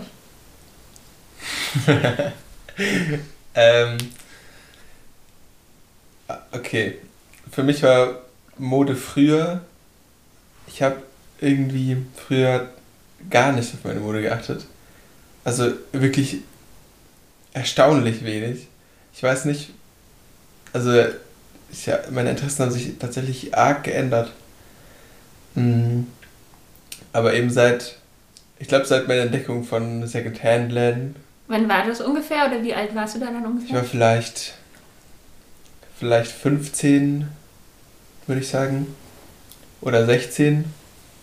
Und dann hat es eben langsam angefangen. Also was jetzt nicht, dass ich direkt dann mich bunt angezogen habe, sondern da habe ich dann halt irgendwie mir mal ein cool, cooles Hemd geholt oder so und das dann mal ab und zu angezogen. Aber das, ja, das ging dann auch. Genau, und dann ging es aber ganz schnell und dann, ähm, jetzt, also mag ich Mode aber unglaublich gern. Eben vor allem Secondhand, also eigentlich, ja, fast nur Secondhand-Mode. Ähm, und also ich mag es, ich weiß, okay. Hm. Also ich bekomme nicht einfach so mit, dass du ähm, dich so wandelst, wenn du dich äh, also schön anziehst und dir Gedanken machst, dass du sofort irgendwie durch die Welt schreitest mit einem ganz mit einer ganz anderen Ausstrahlung. Also sofort irgendwie meinetwegen mit einem langen Rock und irgendwie einer schönen bunten Bluse oder so, dass du so du bist in dem Moment das finde ich irgendwie total schön, ja. was du in Mode siehst. Und das finde ich schön, dass du es sagst, weil ne, äh, es ist ja oft, liegt es nahe, so eine, zum Mode zu sagen, ah, das ist so was Oberflächliches und das ist so irrelevant. Mhm. Und das ist eben auch meine Erfahrung. Also ich kenne es von mir, aber ich sehe es auch halt jeden Tag äh, im Laden an den Kundinnen oder an den Kunden. Ähm, es ist einfach ein Fakt. Es macht was mit dir, was mhm. du anhast. Ja, es ist sogar was Politisches. Für, also nicht immer. Ja. Nicht, natürlich, es muss nichts Politisches sein, aber also auch allein wenn man zeigt, ich habe jetzt was, was Altes an oder also ich zeige, dass ich Secondhand trage, das ist ja auch, das hat ja auch voll die politische Aussage. Also wenn ich einen Rock anziehe, ist das schon so, dass ich das einfach mache, weil ich es extrem gerne anziehe.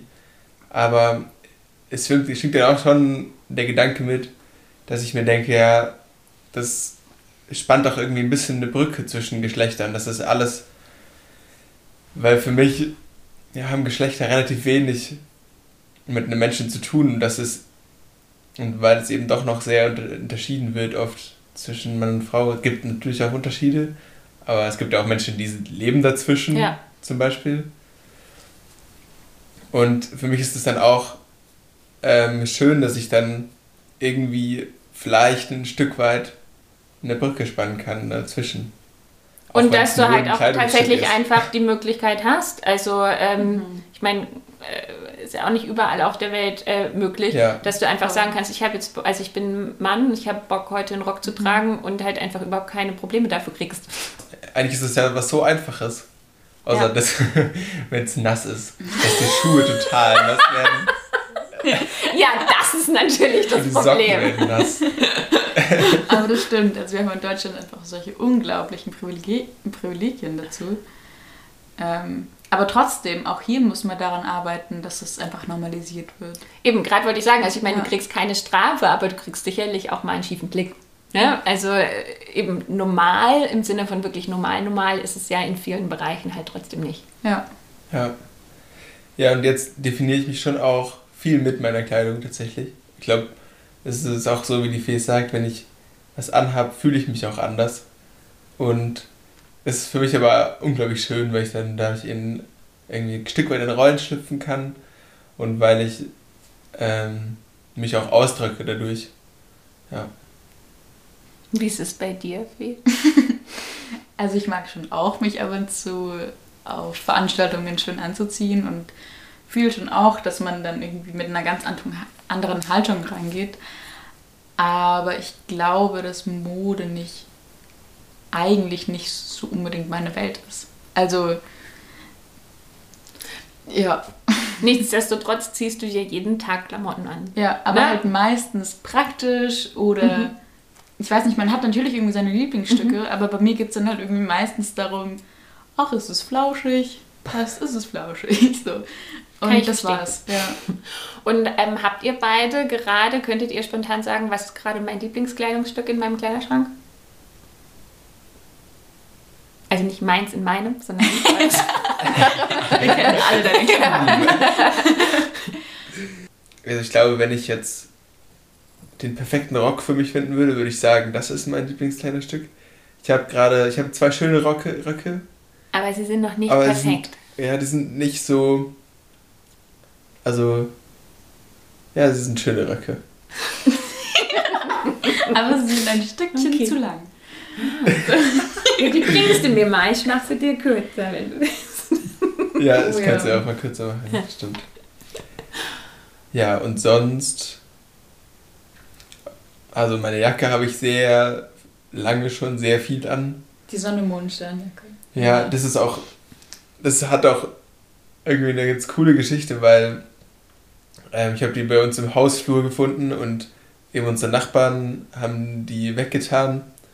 Und es war irgendwie von ihrer Großtante oder so. Und die fanden das alle unglaublich schrecklich und haben dann eben auch lange Zeit immer wieder zu mir gesagt, sowas kannst du nicht anziehen. Und die Mama hat auch gemeint, dass ich das nicht anziehen kann, dass es peinlich ist, also so ungefähr. Das, war, das heißt, es war Obwohl die- 50-50. Du fandst die Jacke schon geil, aber du fandst vor allem halt auch geil, dass die anderen es kacke finden. Nein. Nein? Nee, ich fand sie, ich fand sie wirklich einfach schön. Aber es war natürlich dann auch ähm, so ein bisschen eine Bestätigung für mich, dass dann eben alle immer, also alle dort gesagt haben, dass es schrecklich ist, aber ich eben von aus meinem direkten Umf- Umfeld von meinen Freunden halt gesagt bekommen habe, dass sie die cool finden. Und das hat für mich auch ähm, irgendwie viel bewegt. Ich glaube, ich habe gerade ein Lieblingskleidungsstück gefunden. Nämlich? So einen richtig weiten Kapuzenpulli. Der, also ich habe ja mittlerweile abrasierte Haare und dadurch natürlich setzt man auch eher mal eine Kapuze auf, aber auch dadurch, dass es so gerade, wenn man so schlecht drauf ist, was halt einfach öfter passiert gerade, dass man sofort in so einen, so einen Schildkrötenpanzer schlüpft.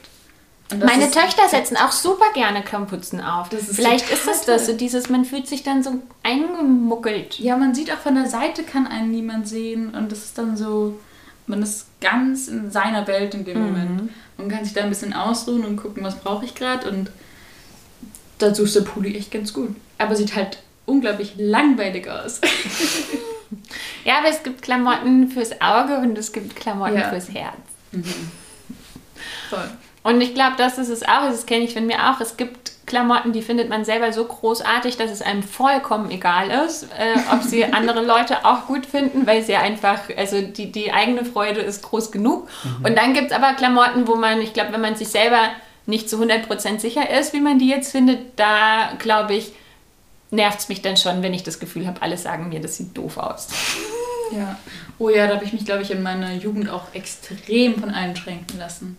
Ja? Also ich habe nämlich die alten Kleidungsstücke von meiner Mama, die meine Oma damals, also 1970 für meine Mama genäht hat, halt so richtig original 70er Sachen. Und es war so mit 15, 16, wo ich die zum ersten Mal ausgekramt habe und habe den dann angezogen und habe sofort irgendwie so einen Kommentar bekommen, zwar liebevoll, aber trotzdem, ja, was ist denn das für ein ähm, Vorhang oder Tischdecke oder was auch immer.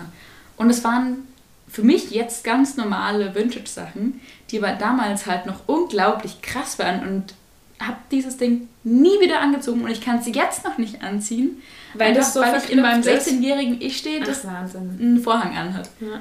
So, das ist total krass, was sich da manifestiert, wenn man vor allem von guten Freundinnen irgendwie Kommentare bekommt. Aber das heißt, weil der Konrad meinte ja, für ihn war praktisch so als Kind, Jugendlicher jetzt Modeklamotten nicht so das Thema und für dich dann aber so als Teenager schon? Voll. Also gerade, glaube ich, weil ich in so einem extremen Künstlerhaushalt aufgewachsen bin, dass damals die Kleidungsstücke halt ziemlich ausgefallen waren und dann plötzlich halt in der fünften Klasse ähm, mir klar wurde, oh, ich muss jetzt normal werden. Ich muss abnehmen, ich muss hübsch werden, ich muss erwachsen werden. Ähm, und dann halt das eine unfassbare Rolle gespielt hat, dass ich möglichst normale Sachen habe und von jedem gute Kommentare bekomme. Und wenn ich keinen Kommentar oder ein schlechtes bekomme, dann habe ich, mein Teenager-Ich hat das nicht mehr angezogen. Und das ist so mhm. unfassbar traurig. Und aber man kann halt die Zeit einfach nicht zurückdrehen und die muss wahrscheinlich auch so sein, sonst könnte ich jetzt nicht so frei mit meinem Äußeren umgehen. Aber ja. Ähm, wie ist das denn? Also du bist aus Ansbach eigentlich, du bist ja gar nicht hier aus mhm. Würzburg, ne? Und du bist da auf die Realschule, mhm. glaube ich, gegangen, ja. ne? Und dann, äh, was hast du nach der mittleren Reife gemacht?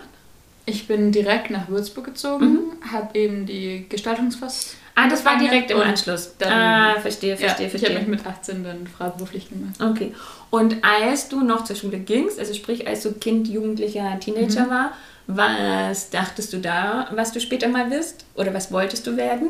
Ich habe äh, mit sieben und acht Jahren in so Kurzfilme mitgespielt, weil wir tatsächlich in Ansbach eine so Film, so in etwa eine Filmhochschule haben. Jeder, der irgendwie eine Kinderschauspielerin gebraucht hat, äh, war ich dann halt da, weil Ansbach halt auch nicht besonders groß ist. Ähm, und für mich, das war dann in der Grundschule, war halt absolut klar, das ist für mich eine Welt, in der fühle ich mich unglaublich wohl. Und also tatsächlich vor der Kamera auch. Ja, genau. Ja. Ich, ich habe vor der Kamera ja. angefangen, aber habe halt sofort mal angefangen durchzuplanen. Also da kam mhm. so eine mhm. Siebenjährige an und meinte so, Entschuldigung, aber wenn ich jetzt von da komme, dann müsste ich doch in der nächsten Szene eigentlich von da kommen und nicht von da. Und die waren so, okay, ja, stimmt. Ähm. und da hat es so angefangen, dass ich halt so Lust habe, auch sowas zu organisieren, dass mhm. es halt immer so weiterging dann. Okay, ja. also das heißt, dass es irgendwo so in die Richtung äh, gehen sollte. Ja, genau, voll. War eigentlich. Ich habe auch tatsächlich mit einer richtig alten Kamera versucht, ein paar Filme zu drehen. Aber das war so witzig und hat ähm, am Ende nicht hingehauen. Und wie war das bei dir? Was wolltest du als Kind werden, Konrad? Ich hatte schon sehr verschiedene Pläne, die waren unterschiedlich. Also als ich sehr klein war, da stand Verkäufer schon auf dem Plan. Da, da hatten wir immer, also da haben wir immer in der Nachbarschaft Sachen verkauft. Wir haben dann halt Eis verkauft oder halt angemalte Steine oder Ob Obst, das wir im Sommer gesammelt haben, Aha. haben wir dann am Weg verkauft. Nee, das war, das fand ich auf jeden Fall richtig toll. Dann hatte ich eine Zeit, ich wollte Förster werden. Ich weiß nicht warum. Also, ich glaube, ich habe mich sehr, ich habe mir selber sehr eingeredet, dass ich äh, in der Natur was machen will. Also, so weit weg bist du jetzt aber nicht davon. Du bist doch Baumkletterer. Ja, aber also Förster ist schon was anderes als Baumkletterer. Ja, aber du bist viel in der Natur und hast was mit Bäumen zu tun. Du musst die auch ab und an fällen. Okay, ja, das stimmt. So, so du wusstest schon. Aber Förster hat für mich auch was mit Tiere schießen zu tun. Oh, krass. Was? Deswegen.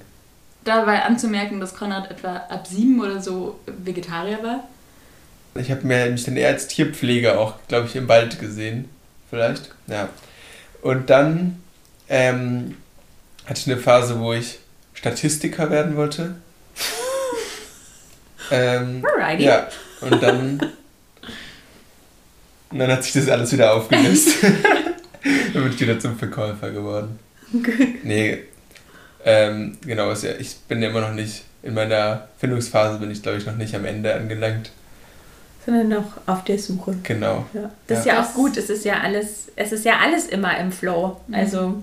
Ja. Das ist tatsächlich auch ein großer Faktor eigentlich, der zum Laden dazugehört, dass wir beide gesagt haben, hey, wir wollen jetzt anfangen, aber auch meinetwegen nur für zwei, drei Jahre. Also und entweder dann weitergeben an jemanden, das wäre natürlich unser Traum, aber vielleicht auch einfach nicht mehr weitermachen. Und es war von Anfang an so im Raum gestanden, was vielleicht auch so eine Entspanntheit reinbringt, dass mhm. man weiß, das ist gar nicht das Lebensziel, jetzt dafür immer diesen Laden groß auszuziehen, sondern es ist einfach jetzt eine Sache, die wir durchziehen wollen und dann auch vielleicht in eine neue Stadt ziehen. Halt einfach so lange, so lange, wie wir halt wirklich richtig Lust drauf haben. Voll gut. Ja. Äh, wenn ihr nicht in Würzburg wohnen würdet, wo würdet ihr denn gerne wohnen? Also wir haben uns durch unsere Einkäufe in Brüssel ein bisschen in Brüssel verliebt. Mhm. Brüssels ähm, ist irgendwie, für uns war das eine sehr magische Stadt. Das ist auch, also von, ich hatte von Brüssel nie gehört davor. Noch nie im, du hast jemand, noch nie von Brüssel gehört? Also noch nie Wie von jemandem, noch, okay. nie, nee, ja. noch, noch, nicht von jemandem ja. gehört, der da wirklich ja, war. Also ich habe Brüssel halt nur als irgendwie Regierungssitz von der EU irgendwie wahrgenommen und sonst als gar nichts. Und als wir dann dort waren, hat uns die wirklich total gefesselt. Mhm. Hat eine unglaublich große Altstadt. Ähm, und irgendwie eine ganz, man hat das Gefühl, eine ganz ähm, lebendige und bewegliche Jugendkultur, weil es eben nicht ähm, diesen Ruf hat von, das ist die Kulturhauptstadt oder so, sondern es ist eben ganz viel Leerstand und ganz viel ähm, eben, es ist ja trotzdem eine Hauptstadt, aber trotzdem ist es irgendwie ein bisschen anderes Gefühl, weil es so wie ist ein bisschen wie so eine Untergrund, also wie so eine wie so ein Geheimtipp irgendwie. Noch viel weniger Tourismus. Also okay.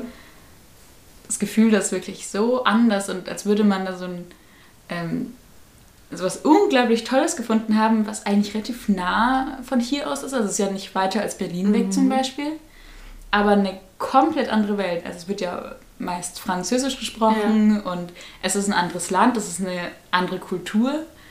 Ähm, Obwohl es echt gar nicht so weit weg ist von hier. Und es kennt, also es waren so wenig Menschen da, oder die sagen, hey Brüssel, das ist mega. Und ja, deswegen ist es irgendwie ganz cool. Okay, das aber heißt, das, also ich glaube, ihr plant es gerade noch nicht, aber das könnte was sein, was ihr euch vorstellen könntet. Ja, es glaube ich, also schon halt ein großes Projekt. Also für mich irgendwie scheint das noch sehr groß und auch nicht nahe. Also deswegen weiß ich es nicht, aber der Gedanke daran ist auf jeden Fall sehr schön. Jetzt seid ihr ja aber hier in Würzburg. Du, du bist in Würzburg auch aufgewachsen, Konrad, ja. oder? Da war ich mir gerade nicht sicher. Ähm, und was also das ist so eine Klischeefrage, aber was findet ihr an Würzburg besonders gut und was besonders kacke? Dadurch, dass ich eben hier aufgewachsen bin, dass ich auch schon weiß, wie alles läuft, dass ich, dass ich weiß, wo ich halt hingehen muss, wen ich fragen kann, dass ich viele Kontakte habe, die mir helfen. Mhm. Und das, ich glaube, ich hätte in einer anderen Stadt viel länger gedauert. Ich hätte niemals so viele Leute, die mir geholfen hätten oder uns geholfen hätten. Und hätte vielleicht nicht so das Selbstbewusstsein gehabt, hätte mich in einer anderen Stadt ja, vielleicht gar nicht getraut. Und das ist in Würzburg einfach sehr toll, dass dann auch doch sehr viel möglich ist. Für mich ist es die Stadt, wo ich mich in meinen Möglichkeiten am allergrößten fühle. Deswegen finde ich Würzburg toll. Also für mich war es ja auch einfach ein Neuanfang und so ein bisschen in, einfach in die Selbstständigkeit äh, selbst geschmissen zu werden. Ähm, was für mich auch unglaublich toll ist. Also es ist für mich auf jeden Fall ein Vorteil in Würzburg, dass ich einfach ähm, fast von Anfang an, also drei Wochen nach der Schule, einfach wirklich nur noch das machen konnte, was wovor ich wirklich brenne und wirklich machen kann und tun kann und ähm, dafür alles selbst verantwortlich zu sein. Also von nichts und niemanden auch nicht vom lieben Staat eine Unterstützung zu bekommen, sondern wenn man als Freiberuflerin ähm, sagen sie ja, wenn du wenn du sagst, du machst einen Laden oder du machst Fotografie, dann musst du ja schon so viel verdienen, dass du alles selber bezahlen kannst. Ja, dann stehst du da als 18-Jähriger und sagst, okay, äh, mache ich irgendwie. ähm, also das war für mich tatsächlich aber trotzdem was Gutes, einfach mal anzufangen und ja, aber ich merke tatsächlich immer noch ganz schön stark, dass ich ähm, meine engen FreundInnen aus Ansbach mhm. extrem vermisse. Also wirklich diese unmessbare Liebe, die wirklich durch den Kopf strömt, wenn ich diese, an diese Menschen nur denke, die konnte ich einfach so leider noch nicht aufbauen. Also bei Konrad natürlich, aber ähm, so, ich habe unglaublich viele richtig tolle Bekanntinnen hier, aber einfach noch nicht das, was mit den Menschen, mit denen ich halt eben aufgewachsen bin. Mhm. Eben, wir ja. haben es ja ähm, vorhin, ich glaube, bevor ich das Gerät angemacht habe, schon mal drüber gehabt, ja. wie sehr einen der Ort prägt, an dem man aufgewachsen ist. Und das Voll. ist natürlich der Ort, aber es sind natürlich, ich meine, immer ist der Ort nur so viel wert wie die Menschen, die dort sind. Und ja. ich glaube, ne, nicht umsonst sagt man ja, die Kindheit prägt ein und die Jugend, die Schulzeit prägt ein. Und ich glaube auch, das, was man da an Verbindungen zu Menschen und mhm. gerade eben dann zu den Freunden aufbaut, das ist was, ähm, also es klingt jetzt so absolut, wenn ich das sage, aber ich glaube, das kann man so gar nicht mehr machen. Das heißt nicht, also wenn ich es jetzt halt mal auf mein Leben beziehe, ähm, das heißt nicht, dass ähm, Leute, die ich praktisch dann kennengelernt habe, als ich schon nicht mehr da gewohnt habe, wo ich zur Schule gegangen bin, dass ich die nicht auch unfassbar großartige und enge, enge, enge mhm. Freundinnen nennen darf. Aber ähm, es wird die Freundinnen, mit denen du halt schon auf der Schaukel gesessen bist, ähm, das ist was, das hört nie auf. Also das ist eine Voll. Verbindung, die ist einfach anders. Und das ist, liegt in der Natur der Sache. Nicht das eine ist besser oder schlechter oder ne, der, der Mensch, ich schätze den Menschen deswegen nicht weniger wert.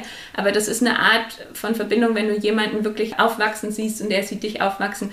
Das ähm, schweißt nochmal mhm. auf eine mhm. ganz andere Art und Weise zusammen. Aber deshalb bin ich auch extrem dankbar, Konrad kennengelernt zu haben, weil ich dadurch ähm, viel mehr Heimatgefühl in Würzburg bekommen habe, weil er hier eben aufgewachsen ist, hier seine ganzen KindheitsfreundInnen wohnen, seine Familie und dadurch so Sachen, was vorhin Konrad erwähnte, das mit den Kontakten, dass ich dadurch halt auch total profitieren darf. Also, weil Konrads Mama dann zum Beispiel irgendwelche Schauspielerinnen kennt, ähm, die ich halt für meinen Film zum Beispiel unglaublich brauche. Mhm. Also, dass ich hier dann doch auch dieses Heimatsgefühl bekomme durch Konrad und sein Umfeld. Ja. Und ich glaube, so funktioniert es immer. Also bei mir war es auch immer so, wenn ich in eine andere Stadt gezogen bin. Also A, habe ich immer die Stadt davor vermisst. Ich glaube, mhm. das ist ein gutes Zeichen. Ich glaube, wenn man irgendwann die Stadt, von der man wegzieht, nicht vermisst, dann war irgendwas falsch. Ähm, und ich fand auch, dass immer, sobald du einen Anknopfpunkt hattest, den zu kriegen, ist manchmal eine Herausforderung, aber wenn du diesen einen Mensch oder diese kleine Gruppe von Menschen hast, dann ist es eigentlich Schneeballprinzip. Also dann läuft's. Und ähm, insofern, da lächelt ihr. ja. ähm, und insofern, ich glaube auch, ne, dann, also weil dann kann man sich da so, dann kann man da so mit reinsliden. Ja, schon. Aber ich glaube, dass einfach gerade das, wie kurz vor Corona eröffnet haben, und da vielleicht dieses Schneeballprinzip angefangen hätte, dieses vielleicht so ein bisschen schmilzt. Voll. so, Voll. Ja. Eben. Also ich glaube, so fühlt sich's für alle. Ich habe noch zwei Freundinnen, die sich jetzt gerade kurz davor oder während Corona selbstständig gemacht haben. Ich glaube, das ist so dieses Gefühl, so man war gerade dabei, Fahrt aufzunehmen und bam, ja. hat jemand einfach volle Karacho die Handbremse reingezogen. Und ich lerne gerade auch wirklich unglaublich tolle Menschen kennen aber es ist einfach was komplett anderes, wenn man sowas, also zum Beispiel, wenn man sich trifft, um rauszugehen, dann muss man die ganze Zeit reden und man trifft sich nicht eh mal auf einer Party oder eh mal auf einem Hoffest von uns oder wo auch immer, was keine Normalität in eine Freundschaft reinbringt, weil keiner trifft sich so, okay, nun reden wir. Wir haben eine Stunde Zeit, danach treffen wir uns wieder in einer Woche genau für sowas. Also das es ist, immer wie so ein anderes. Date eher, ne? Ja, ja. Stimmt, gut ausgedrückt. Ja. Ja, das ist einfach was anderes. Mhm. Das verstehe ich. Wie glaubt ihr denn, dass das jetzt alles weitergeht?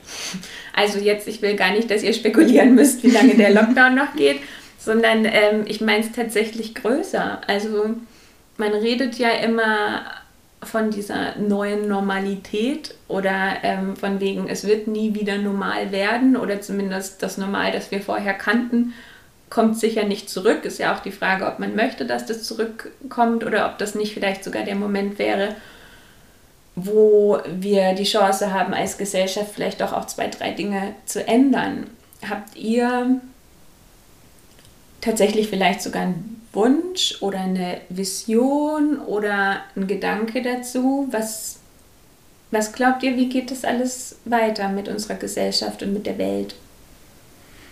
Ich glaube, zumindest in der Kunst habe ich das Gefühl, dass viele sich Projekte geschaffen haben für die Zukunft und ähm, es kann halt sein, dass die Menschen viel, also zumindest in der Kunst, viel beschäftigter sind oder viel mehr irgendwie machen, weil so viel gerade auf dem, auf dem To-Do-Plan steht, ähm, dass halt super viel in der Richtung passiert, also in der Kunst zumindest. Und auch, ich denke, auch rausgehen und tanzen und was auch immer, dass das schon auch groß zurückkommt und sich die Gesellschaft wahrscheinlich aber auch schon teilweise spaltet und manche ähm, halt wissen, ah, wenn ich immer zu Hause bin, dann bekomme ich keine Viren ab. Das gilt ja auch, gilt ja dann auch für andere Dinge. So, ich glaube, solche Menschen wird es auch geben, aber ich denke schon und hoffe auch, dass die Menschheit vor allem positiven Wind bekommt und sagt, wuh, das ist ja eigentlich Leben und mhm. wie schön das sein kann. Also ich glaube, dass es sich alles noch herausstellt. Aber für mich ist dann halt, wenn es dann wirklich jetzt langsam losgeht, dass wir sagen, okay, wir versuchen wieder zurück zur Normalität zu kommen. Oder ist natürlich, es gibt keinen Zeitpunkt, wo es so sein wird, dass wir dass gesagt wird, so ab heute alles wieder erlaubt, sondern es wird halt langsam gehen. Aber genau diesen Prozess ist, glaube ich, einer der wichtigsten, also in der Pandemie, weil jetzt ist es dann, glaube ich, wichtig, daran zu arbeiten, wie man die Welt danach haben will. Und zwar, also, also für mich ist dann halt wichtig, was ich halt, also natürlich auch irgendwie rausziehen will aus dieser Pandemie. Und für mich ist es eben einmal dieses globale Bewusstsein, dass jede, jeder weiß, ähm, dass eben alles zusammenhängt und dass eine Tat einfach, eine Tat, die ich begehe, hat einfach Auswirkungen und das hat ja die Pandemie halt sehr direkt gezeigt eigentlich. Mhm. Und auch auf der anderen Seite hatten eigentlich auch alle sehr viel Zeit nachzudenken oder abzudriften. Und da geht es dann auch darum, dass, dass man vielleicht jetzt auch nicht immer halt zurückgeht zu dem, wie es davor war, sondern dass man halt sich überlegt, ähm, dass man sich jetzt einfach, weil man jetzt so von außen drauf schaut, drauf schaut nochmal überlegt, wie ich es eigentlich haben will und dann zu einer Realität zurückgeht, die man eher, die man sich schöner vorstellt. Ich glaube aber tatsächlich auch, dass sich alles wieder extrem normalisieren wird, auf die Art und Weise, dass viele doch wieder einfach in alte Verhaltensmuster fallen, mhm. im Guten wie im Schlechten. Also, dass sie am Anfang das Zusammentreffen mit anderen Menschen erst wieder unglaublich schätzen, aber doch alles wieder bald gut und schlecht äh, normalisiert wird. Und das, also glaube ich irgendwie, dass wir doch mehr Menschen auch schnell wieder einfach in Verhaltensmuster reinfallen. Ja, das glaube ich auch. Aber ich glaube trotzdem, dass man, auch ja. wenn es nur kleine Sachen sind, ja, man verändern kann. Eben, ich glaube, das ist wieder das von vorhin. Also ich gebe dir recht, ich glaube, dass man ganz viel sogar unterbewusst wieder eben, der Mensch ist ein Gewohnheitstier, in so mhm. Sachen reinrutscht. Ähm, aber gleichzeitig eben mit dem Wissen dann direkt wieder zu sagen, insofern ist eh alles wurscht, das ist wie vorhin, wenn man das als ähm, Motivation nimmt, dann funktioniert es nicht. Aber ich glaube auch, dass verrückterweise habe ich das Gefühl, dass sich jetzt alle so viele Gedanken machen oder mehr Gedanken machen. Zumindest, oder ich mache mir mehr Gedanken irgendwie. Und ähm, manchmal auch da frage ich mich, ist es wirklich der Lockdown und Corona und die Zeit, warum ich mir mehr Gedanken mache? Und manchmal bin ich mir sicher, ich glaube, ich würde mir auch so jetzt einfach mehr Gedanken machen. Ich weiß nicht warum. Ja. Hm. Vielleicht ist es. Vielleicht zu. Ja, ich gehe mal aufs Klo. Ja, mach das. Ich glaube, ich muss dann auch mal. Das mit dem Regenbogen drauf? Ja. Das andere ist der Keller. Muss von Tee immer so oft aufs Klo. Ja, aber es ist sehr, sehr wichtig. Ich habe äh, nämlich, das ist auch leider ein Nebeneffekt vom Lockdown. Mm. Ich trinke ja tatsächlich sehr, sehr gerne Kaffee. Und wenn ich den ganzen Tag hier bin, muss ich teilweise echt aufpassen, dass ich nicht nur Kaffee trinke. Und deswegen habe ich mir angewohnt, mir immer äh, morgens direkt auch eine Kanne Tee zu kochen.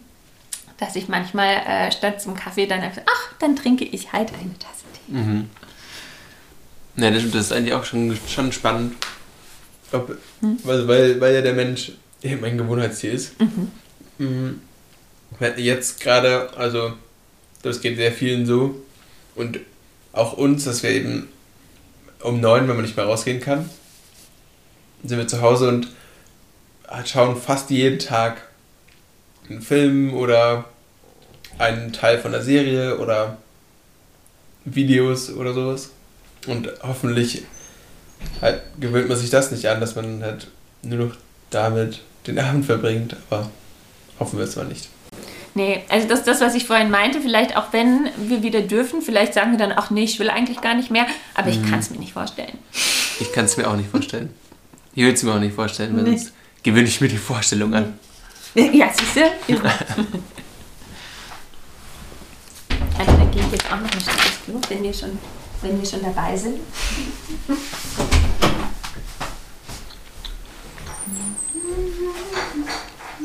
Jetzt können wir irgendwas über sie sagen und das ist dann im Postcast. Okay. Das Kapitel 2 ist besser als die Vintage-Rakete. Nein, ist es nicht. Ich kann sowas nicht. Ich kann einfach schöne Grüße an die Antje im Schnitt sagen. Ja, ganz viel Energie beim Schneiden. Ja, du hast. Du, bald bist du fertig.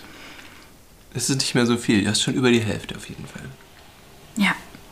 Und die Plätzchen sind wirklich lecker. Okay, sie kommt.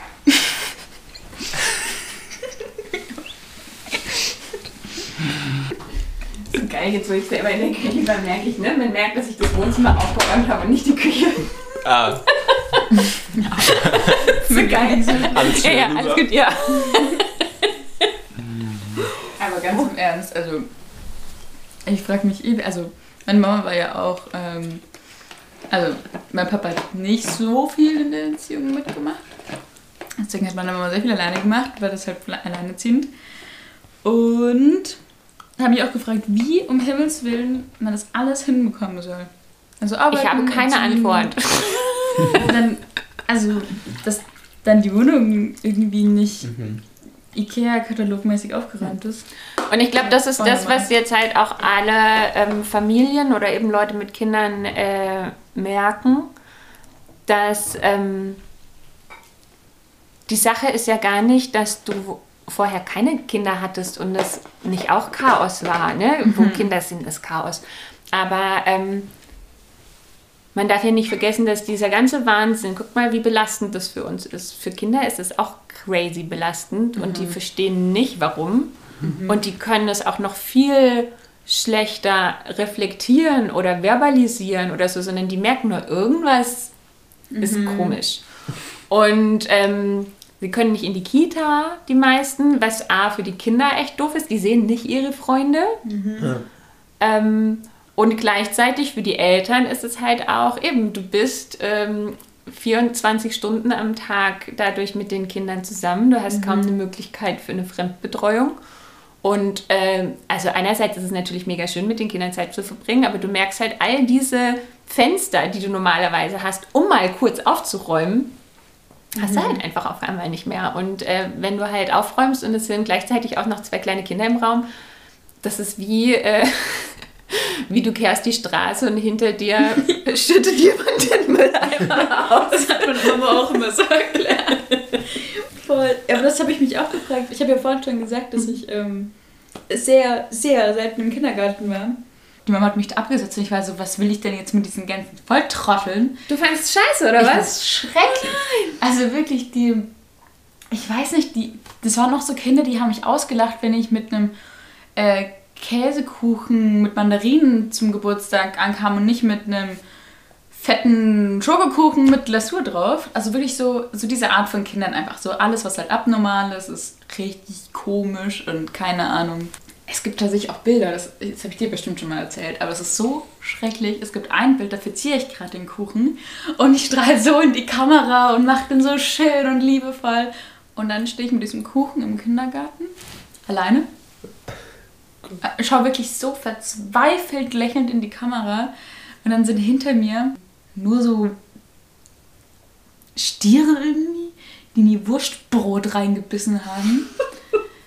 die mich auch ausgelacht haben, das weiß ich halt noch. Und dieses Bild zeigt wirklich so schön mein Kindergartenbild.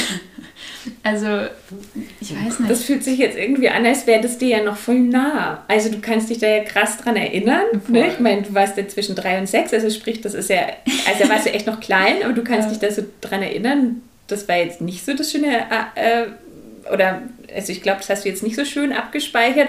Ähm, wurde das in der Schule dann besser oder hast du generell mit so Kindergartenschule irgendwie ein schlechtes Gefühl? Also Grundschule war wieder richtig cool. Da kam auch die Zeit dazu, wo ich halt ähm, hin, äh, vor die Kamera konnte und hatte eine mega tolle Klassenleiterin und irgendwie war das alles da. Ich hatte auch richtig Lust zu lernen zu der Zeit noch. Also es war richtig, war richtig toll. Und dann ab der fünften Klasse, wie gesagt, dass da dann dass er so ein Bach wieder runtergegangen ist. Ja, ich ja. gehe nochmal kurz aufs Klo. Ja.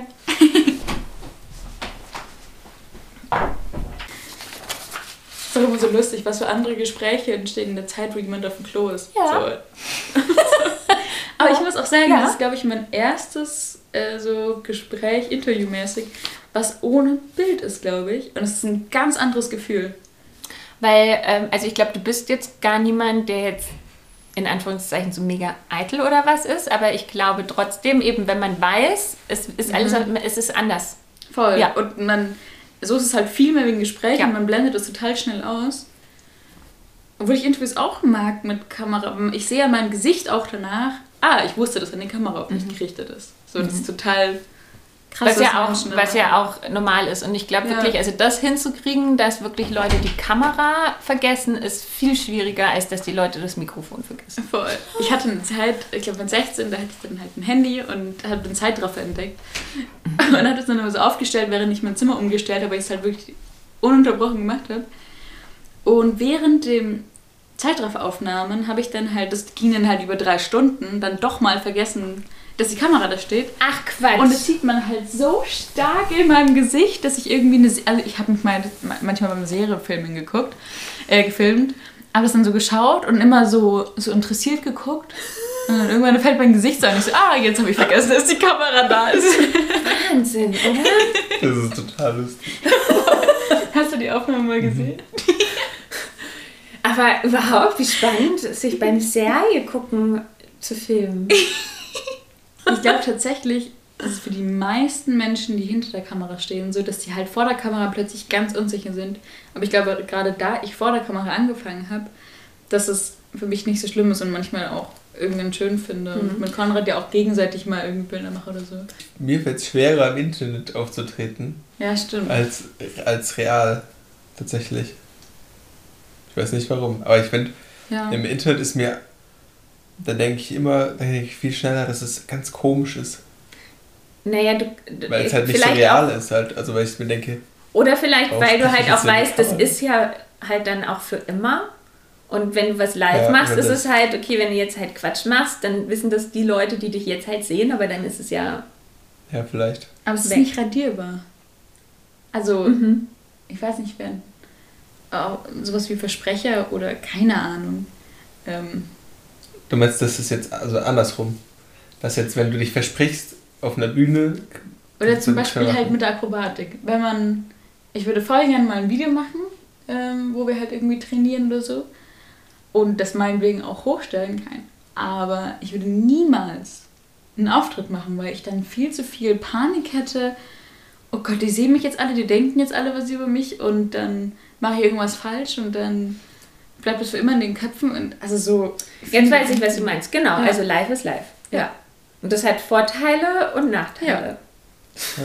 Eben, weil es hat natürlich auch den ganz äh, besonderen ähm, Nervenkitzel, einfach weil du weißt, Ja. das, was du jetzt machst, wird nur einmal so sein. Aber bei der, bei der Modenshow zum Beispiel, das war ja auch live, aber da konnte man halt alles, wir konnten alles organisieren davor. Und dann an dem Tag hätte nur ein Model was falsch machen können oder was auch immer oder ein Techniker, Technikerin, aber im Endeffekt wäre das dann nicht mehr schlimm und vor allem nicht, blöd gesagt, meine Schuld mehr oder ich hätte es dann am Ende nicht verkackt. Ja, da stehen wir auch nicht vor der Kamera dann. Ja. Aber wart ihr aufgeregt von der Modenschau? Hm, Also schwierig zu sagen, weil das ein ganz, es war halt alles sehr aufregend, auch wegen Corona Oh, und den, und sowas. Also es war für uns, also es war auf jeden Fall alles sehr aufregend, aber es war irgendwie so, dass halt dieser Auftritt dann teilweise in den Hintergrund gerutscht ist, weil halt alles drumherum so verrückt war. Es war so, Dass man sich mehr Gedanken drüber machen musste, wie machen wir das jetzt alles mit Vorgaben und Richtlinien und so, als äh, wir sind die eigene noch, Performance. genau, wir sind Ja. halt, als, als die Zuschauer schon da waren, sind wir immer noch rumgerannt und haben halt nur an Sachen gedacht, wie, wie machen wir das denn jetzt und was ist, wenn das und dann ist es halt voll Ja, untergegangen. Wie ist das, wenn ihr Stress habt oder halt bei sowas jetzt aufgeregt seid oder so? Wie handelt ihr das? Also seid ihr eher Leute, es gibt ja Leute, die werden dann konzentriert und ruhig. Es gibt Leute, die werden dann ganz aufgeregt und hibbelig. Wie, wie, was macht Aufregung oder Anspannung mit euch? Ich glaube, ich bin einfach voll in meiner Welt und bin schon auf irgendeine Art und Weise. Also ich glaube, man, ich weiß es gar nicht, also ich glaube, ich bin schon relativ ruhig, aber sehr schnell, wenn ich irgendwas dann machen muss. So, ja, und du bist schon dahin oder so. Also das ist dann relativ hart vielleicht, ich weiß es nicht, aber ich glaube, es klingt relativ hart vielleicht nach außen. Oder? Ich kann es total schwer sagen. Also ich glaube, hart wirkst du nicht. Ja, aber verhältnismäßig. Also, dass ich dann halt viel Klar. Ja, klarer, schnellere Ja, Aussagen okay. macht. So als, zackig. ja, könntest du bitte kurz in die eine Ecke gehen, du sondern, bist- okay, so- jetzt, also die, ihr müsst jetzt dahin und ihr müsst, also so viel organisatorisch. Macht ja auch Sinn. Ja. ja. Also ich glaube, ich bin jetzt zum Beispiel schlechter ansprechbar in den Momenten, weil ich ähm, halt sehr viel im Kopf dann mache. Also ich bin dann halt, ich glaube, ich bin äußerlich relativ ruhig, Mhm. aber ähm, ich merke dann halt oft, wenn mich dann Menschen fragen und ich dann so mich konzentrieren muss überhaupt das zu hören, dass ich halt total arbeite in meinem Kopf, dass ich irgendwie, ähm, also das ist gleichzeitig sehr lebendig oder anstrengend. Ähm, genau, also ich bin äußer, äußerlich ruhig, aber ähm, man merkt mir dann schon an, dann, dass ich dann schon auch gestresst bin. Ja. Aber ich glaube, an sich können wir schon sehr gut mit Stress umgehen. Also wir sind dann nicht so, dass wir plötzlich vollkommen durchdrehen und dann nichts mehr hinbekommen, aber halt einfach ein bisschen in uns gehen, nicht mehr ganz aufnahmefähig sind, aber dann doch einfach Den Fokus irgendwie Ja. dann erst recht Aber ich- halten könnt. ich glaube, ich mag die Aufregung. Also so dieses organisatorische, schnell machen, du bist verantwortlich. Also zum Beispiel beim Filmdreh. Also ich habe ja 2019 einen Film gedreht, da haben wir uns tatsächlich auch äh, eigentlich näher kennengelernt. Ah. Ähm, ähm, dass da, wenn ich dann die Person bin, die jetzt alles in der Hand hat und dann eine Aufregung entsteht, irgendwie das auch gerne mag, dann okay, jetzt, jetzt los irgendwie. Man schaltet ja dann auch fast in so einen Überlebensmodus halt irgendwie. Ja, ne? Also ne, man weiß, okay, ähm, wenn ich es jetzt nicht sage oder wenn ich es jetzt nicht tue, dann wird es nicht passieren. Voll. Und dann ähm, legt sich da so ein Schalter um und man macht einfach. Mhm. Ja. Und ich glaube, also eben, sonst würdet ihr sowas ja auch nicht machen, weil es gibt schon auch Leute, ähm, bei denen legt sich dann der Schalter um und sie machen halt gar nichts mehr. Ja. Oder sie drehen halt völlig am Rad Ja. oder so. Mhm. Ja. Was ich Ja. mich aber gefragt habe, also eigentlich frage ich es mich jetzt für euch beide, aber gestern habe ich eben hier in diese Dokumentation über dich reingeschalten und vielleicht ist es, also ich weiß nicht, meine subjektive Wahrnehmung, ich fand dich da so unfassbar freundlich und gelassen und sweet einfach, dass ich mich gefragt habe, kannst du eigentlich auch mal richtig aggro, wütend, kotzig sein? Auf dem Weg hierher. Echt? Also nein, ich, Ich glaube, das kannst du besser sagen. Ich glaube, das kannst du besser sagen als ich. Aber ich glaube, ich bin, wenn ich halt so schlecht drauf bin, bin ich halt so eher. Ich, ich versuche halt miteinander, also nicht miteinander, aber so. Ja, aber das ist so süß. Nein, also das, also das Einzige, was mir einfällt, ist halt, ist halt wirklich, wenn, wenn dich ein Autofahrer oh, auf ja. dem Fahrrad. Stimmt. Ich habe sogar. Oder eine Autofahrerin. Ich habe sogar einmal wirklich einen äh, beleidigt. Ja, und, und wenn du eben, also bei Fee ist immer, also auf der persönlichen Ebene, glaube ich, kannst du das nicht. Aber, aber wird sie dann auch laut? Also würdest du jemanden auch mal richtig anschreien? Ja, genau, aber eben nur, wenn sie, wenn sie eben so auf die Menschheit. Oh ja, stimmt. Also wenn, wenn sie auf die mhm, Menschheit stimmt. sauer ist, dann geht, dann, dann bist du wirklich richtig wütend. Ja, ich aber bin auch, ich glaube, wir haben... Aber nicht auf so einer persönlichen Ebene eigentlich. Also außer ein... Autofahrer. Ein Auto. Oder wenn halt jemand irgendwie Billigfleisch in sich reinstoppt und einfach keinen triftigen Grund hat, weil er das irgendwie gerade zum Überleben braucht. So, ich glaube, dass diese egoistische Art der Menschheit mich wirklich zur Weißglut bringt. Mhm. Aber halt auch in Aktion treten lässt, weil ich dadurch irgendwie politisch ein bisschen aktiver sein kann und vielleicht meine Kunst irgendwie politischer verpacken kann oder so. Ja, aber stimmt. Das macht mich jetzt schon wieder wütend. Dass du ja, man merkt es gerade ein bisschen. Okay. Das ist erlaubt. Das ist ja. gut. Weil eben, also wie du hast es gerade schon gesagt, das ist ja oft ist Aggressivität ja auch, also es hat immer so eine negative Konnotation, aber eigentlich ähm, hat es ja auch was mit Motivation zu tun. Also es ist ja auch eine Antriebskraft. Ja. Was würdet ihr sagen, was ist eure Motivation für das, was ihr tut? Lebenslust. hm. Boah, richtig schwierig. Willst du es nochmal sagen? Was würdet ihr sagen, ist die Motivation für euch, das zu tun, was ihr tut? Irgendwie geht es gar nicht anders.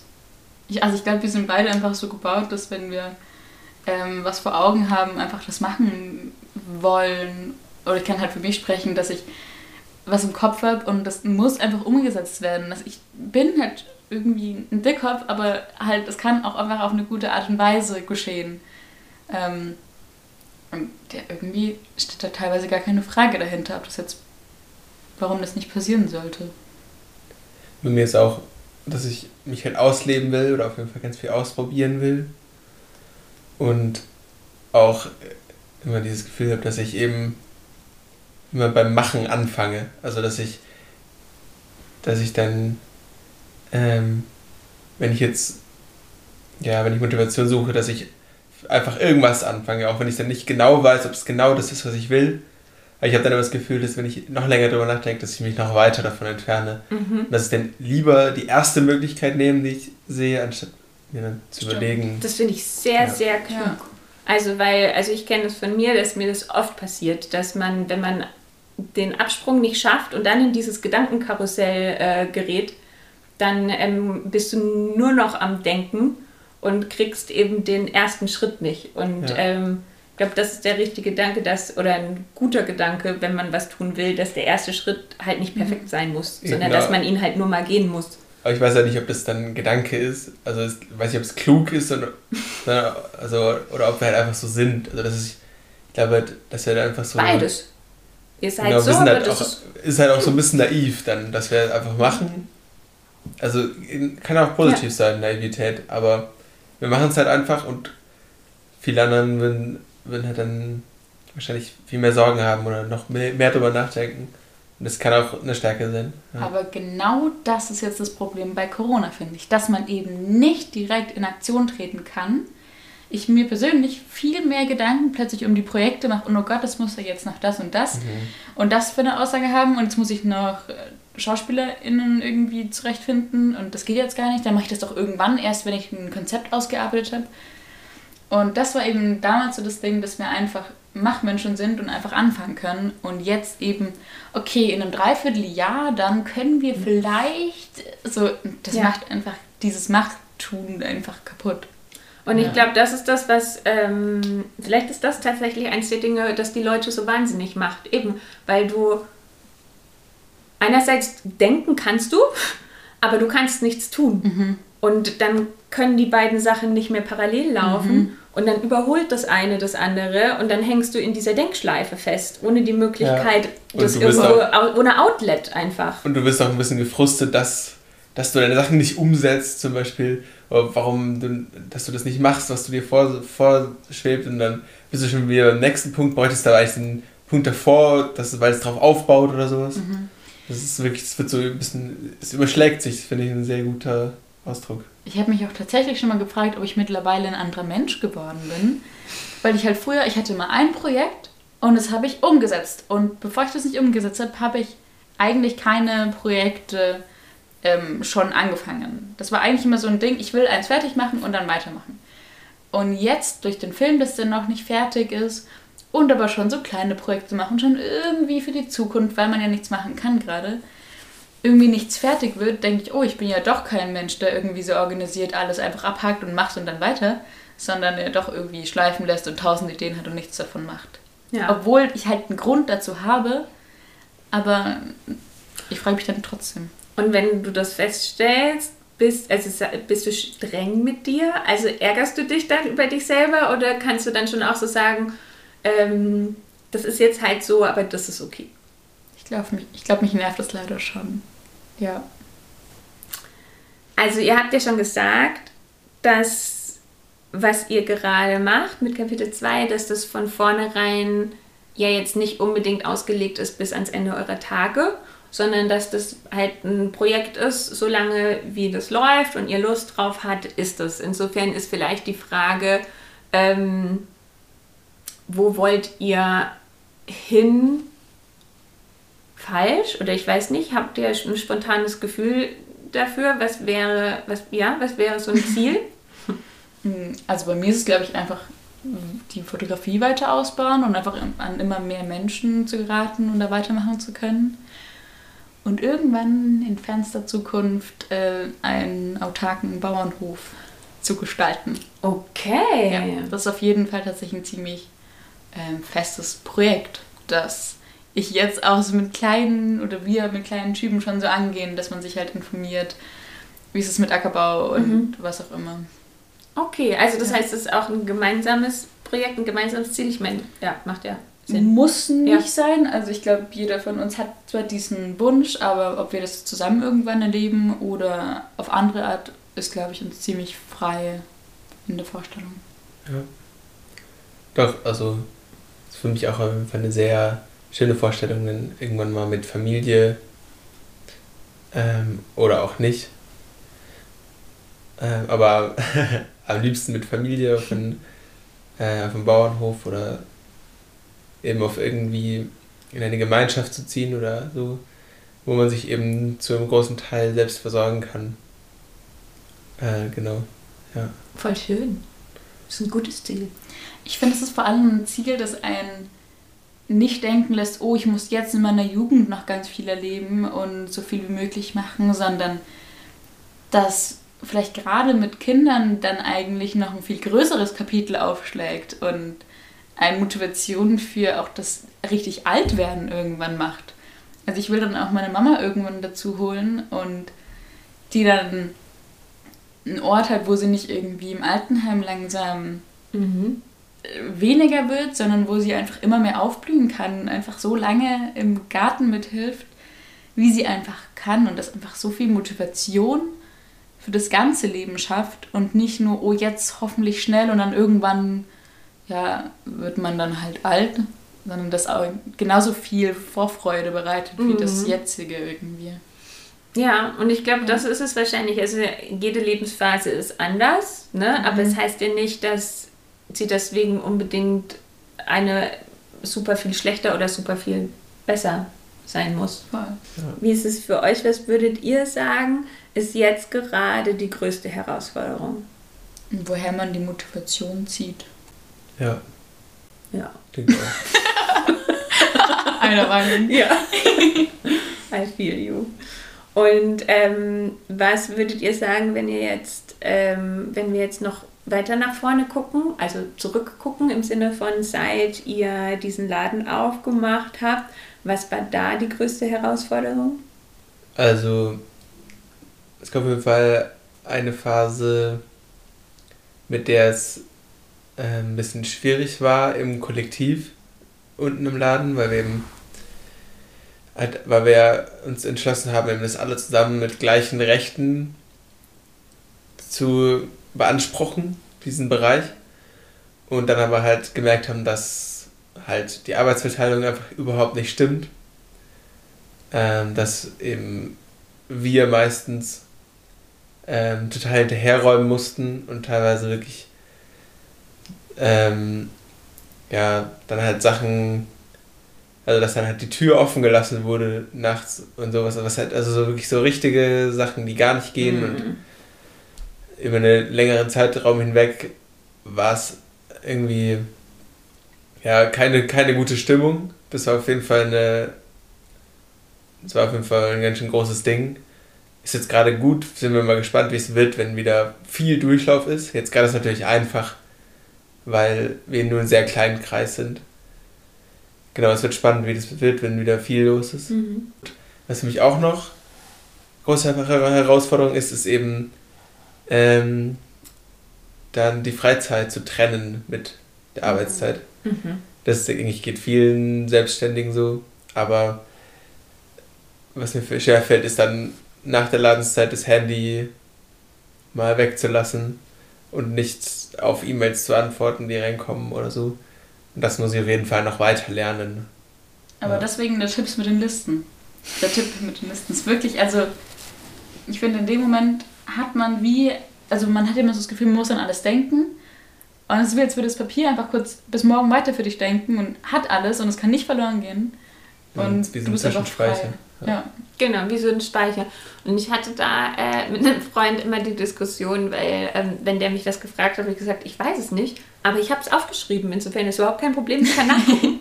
ähm, und er war immer total irritiert. Und ich gesagt, warum weißt du das denn nicht? Warum weißt du das denn nicht? Aber ich habe dann immer gesagt, naja, aber wenn ich es mir doch aufgeschrieben habe, brauche ich es mir ja nicht auch noch merken. Also das wäre ja doppelt, sondern ich mache ja. ja. damit Platz im Gehirn frei, dass ich es aufschreibe. Ja, also kann ich Dann merkt man ja direkt, wie mhm. viel es bringt. Ja. Also wenn man dann das Papier oder das Handy irgendwie verliert, vergisst. Das wäre dann doof. Ja. Sehr gut, aber. Und was war die größte Überraschung? Corona. Also. Seit der Ladensgründung ja. oder ja. davor? Also für mich war auf jeden Fall am Anfang überraschend, wie viele Leute ähm, da in, in unserem Laden unterwegs waren. Auch im Sommer war es so, dass halt immer Menschen da waren und auch einfach vor der Tür zusammensaßen und einfach äh, beieinander waren. Das ist auf jeden Fall richtig cool. Aber das hat eben dann zu der Zeit aufgehört, wo schon wieder es halt enger wurde, aber man halt noch offen haben durfte. Und das war halt richtig schade, finde ich, der Teil, weshalb da auch irgendwie, glaube ich, am meisten bei mir psychisch passiert ist einfach so dass keiner mehr da war und du trotzdem da stehen musst. Ja, ja. eben, ich glaube, das war auch, es passte dann halt alles wieder nicht so zusammen. Ja, voll. Ja. Und ich glaube, das ist wahrscheinlich dann auch die Antwort auf die Frage, was ihr gerade am meisten vermisst. Ja, schon. Also, und ich freue mich eben sehr darauf, sich ganz, komplett frei zu fühlen und auch ganz viel Kontakt. Ja. Ja. Mir wird es jetzt gerade erst verrückterweise so total bewusst. Also ich meine, ich kann total nachvollziehen, was ihr gerade sagt, aber mir wird es jetzt noch mal mehr bewusst, wenn ich mir vorstelle, irgendwie, wie lange ist jetzt das Abi her? Zwei Jahre bei dir, ne? Also das heißt, ihr seid jetzt gerade in der Zeit, wo man das Gefühl hat, hier, jung, wild, frei, man, mhm. ne, die Welt gehört euch und ähm, habt euch selbstständig gemacht, einen Riesentraum verwirklicht es kommt gut an, alle Türen stehen offen. Ja. Und also, ne, ich kann mich, also ich hatte, äh, habe ganz andere Dinge gemacht in dem Alter, aber trotzdem, ich kann dieses Gefühl äh, spüren irgendwie. Und dann, bam, kommt Corona. Es aber ist ich halt glaub, schon echt fies. Ja. Aber ich glaube, es geht dann einfach gerade den meisten Menschen in unserer Generation so, als ob die jetzt irgendwie was Großes aufgebaut haben oder nicht. Einfach diese Freiheit, auf die man zwölf Jahre meistens hingearbeitet hat, die ist einfach plötzlich verwehrt. Und es ist war für mich in der Schule der Lichtpunkt, dass danach die Freiheit beginnt und dass die halt so radikal zurückgenommen wird. Ich glaube, ja. ich glaube, am schlimmsten ist es eben für die Menschen, die eben auch schon davor, also die sozusagen diese Phase jetzt gebraucht hätten. Mhm. Zum Beispiel nach dem, nach dem Abi oder so, die, die, die so eine Phase gebraucht hätten, wo sie sich mal ganz frei machen könnten. Und ich glaube, dass es eben jetzt durch so eine Phase mit eben viel Nachdenken und viel Ängsten irgendwie, mhm. dass es halt, dass es für viele Menschen ganz, ganz blöd war, die Phase. Die hatten keinen Puffer, die hatten noch gar nicht die Möglichkeit, genau. sich irgendwie einen Speicher aufzubauen, von dem sie jetzt zehren können. Genau, und die haben mhm. jetzt, und, die, viele haben jetzt, glaube ich, halt danach, machen sich den Druck, jetzt ähm, kann ich nicht noch weiter rumhängen, sondern mhm. will jetzt anfangen und arbeite oder sowas. Und das finde ich sehr, sehr schade, dass es mit den Menschen fühle ich irgendwie am meisten mit. Mhm. Dass die, weil bei mir selber denke ich immer, ich kann danach trotzdem, ich kann danach ja immer noch ganz lange frei sein, weil ich irgendwie, also weil ich glaube, dass ich das halt im Kopf nicht so habe, dieses Gefühl. Aber genau, für viele Menschen ist es, glaube ich, ganz blöd gewesen. Ja. ja, vor allem dieses eine Jahr nach dem Abitur. Ich habe das mitbekommen in der Realschule, wenn man nach der Realschule ähm, keine Ausbildung gemacht hat oder sonstiges, dann mich wirklich ausnahmslos jeder blöd angeguckt. Ähm, und nach dem Abitur ist es ja genau andersrum. Mhm. Da ist es die Norm, dass du ein Jahr ins Ausland gehst. Mhm. Fertig. so.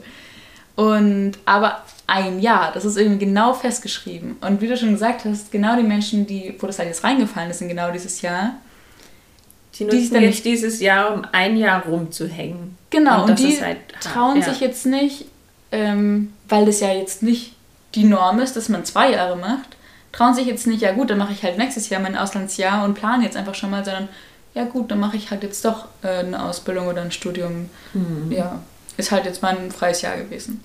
Wie gesagt, total verrückt, ehrlich gesagt. Mir wird es jetzt nochmal ganz anders mhm bewusst. Also, weil ich glaube, ne, es ist für Leute in jedem Alter kacke. Ähm, und ich glaube, es ist auch immer blöd, da so ähm, zu gucken, für wen ist es jetzt am schlimmsten. Ne? Das ist genauso wie, ist es jetzt für den Single am schlimmsten oder für die Mutti oder für, ne? Genauso ist es schwierig, für welche Altersklasse ist es am schlimmsten. Es ist für jeden auf seine Art und Weise ja, schlimm. Aber ähm, ja, wenn ich jetzt so mein, mein 20-jähriges Selbst channele, dann denke ich mir schon so, oh shit, ey ja. Dann drehen wir doch die Stimmung jetzt mal wieder nach oben und fragen, ähm, und was ist das, äh, worauf ihr am meisten stolz seid? Einfach zu machen, also Ideen zu haben und sie umzusetzen, ohne meistens mit der Wimper zu zucken. So. Ich glaube, am meisten stolz auf mich bin ich. Also, wenn ich jetzt so auf mein ganzes Leben beziehe, ist es, dass ich eben aus meiner sehr zurückgezogenen Phase herausgekommen bin, die ich in der Kindheit hatte. Und jetzt sehr viel ausprobiere und irgendwie sehr offen bin für mein Gefühl, für sehr viele Sachen. Ähm, ich glaube, da bin ich jetzt auf mich am meisten stolz. Mit Blick auf die Uhr habe ich jetzt noch drei Fragen in euch. Und du. Oh, ähm, es ist fünf vor neun. Ach du ja, ja, ja. Aber trotzdem haben wir schon eine Weile geplaudert. Äh, wenn du dem Jahr 2020 einen Titel geben müsstest, was wäre der? Ausdauer. Ausdauer? Ja. Und du, Konrad? Mm, unerwartet. okay, das ist schön. Oh, das war aber unerwartet. Finde ich, klingt sehr viel schöner als, oh, das war aber scheiße. Stimmt. Ich hätte auch scheiße sagen können. Mm. Weil du ja gesagt hast, dass du 20 bist, muss ich das jetzt, glaube ich, noch mal ein bisschen anpassen. Mhm. Was würdest du die Vergangenheitsfee vor fünf Jahren, mhm. du vor fünf Jahren, was würdest du der sagen? Okay. Und im Anschluss kommt gleich noch die Frage, was würdest du der Zukunft, was würdest du der die Zukunftsfee fragen in zehn Jahren? Du kommst aus dieser Schule irgendwann raus und du wirst irgendwann all deine Fantasie unter die Menschen bringen. Und dass diese Teenagerzeit dazugehört hat, du dich nicht deswegen fertig machen musst. Ähm, ja. Und mein zukünftiges Ich. Mhm. In zehn Jahren, was würdest du das Jahren. fragen? Hast du deinen Hof schon?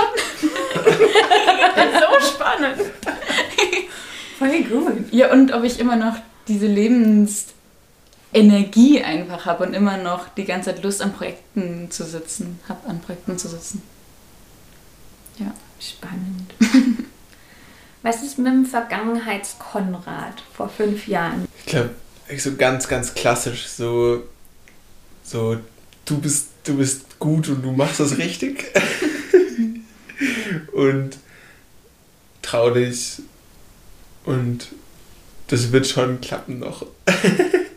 Voll gut. Wie gut wäre das, wenn ja. immer mal wieder ja. so das Zukunfts-Ich käme?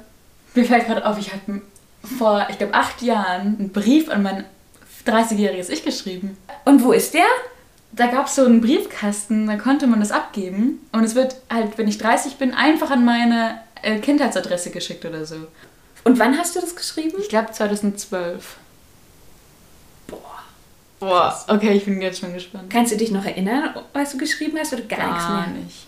Gar nicht. Geil. Vor allem ist das spannend, weil das Teenie-Ich ist für mich meine einfach schlimmste Phase gewesen. Und was das dann zu mir sagt in der Zukunft, ist einfach ultra spannend. Was würdest du den Zukunftskonrad in zehn Jahren fragen? Das ist mir tatsächlich eine weniger wichtige Frage. Ich weiß, ich weiß es gar nicht. Nix. Vielleicht. Was ja aber eigentlich auch gut ist. Ja. Ist ja nochmal so unterstreicht dieses, ich mach einfach mal. Ja, genau, also glaube, ich hätte, ich würde halt, wenn dann was nicht so lebenswichtiges fragen, weil dann was wäre denn, halt was, was, wär denn was Unlebenswichtiges, was du ihn fragen würdest? So, ja, magst du gerade gern die Schokolade? da habe ich echt da gefällt. Aber, ja. Ich würde sagen, das wäre so ein klassischer, klassisches Beispiel von Möglichkeit verschenkt irgendwie. so, okay. du hast drei In welche Wünsche Aktien frei. soll ich denn investieren? Ich hätte gerne mehr. Ähm, was würdest du dir wünschen, dass man mal später, wenn du alt und grau bist, von dir sagt? Hm, da gibt es, glaube ich, zwei Stimmen in mir. Und zwar einmal eine Stimme, die möchte, dass man über mich sagt, dass der Konrad ähm, ganz schön was Besonderes gemacht hat und was vielleicht ein bisschen ähm, abgefahren ist oder was, was sozusagen auch über das spricht, was ich gemacht habe. Und andererseits natürlich auch einfach, dass, dass ich zu allen, dass ich allen irgendwie gut getan habe und halt einfach als glücklichen, netten Menschen in Erinnerung bin. Ja. Ich glaube, aus meiner jetzigen Sicht äh, würde ich wollen, dass man sagt, dass die Fee die Menschen mit in ihre Märchenwelt hineinflattern ließ und ähm, einfach Liebe in die Welt getragen hat. Also im Kleinen wie hoffentlich irgendwie im Großen. Also ein kleines Stückchen Frieden mit reingebracht hat vielleicht. Das wäre schön. Das ist wirklich schön. Voll schön. Das finde ich ein gutes Ende. Ja. Das ist ein positives. Dass ich das noch bekommen habe. Wer hätte das gedacht?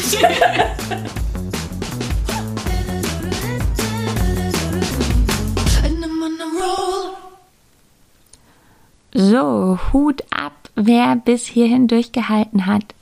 Vielen Dank fürs Zuhören. Ich mache es jetzt ganz kurz. Euch glühen sicherlich die Ohren. Ähm, ich freue mich wie immer über Feedback, über Anschlussfragen, über Vorschläge vielleicht für neue Gäste und über alles, was ihr halt so zu sagen habt. Ähm, wir sehen uns entweder in der Vintage-Rakete oder irgendwo in der Sonne. Bis bald!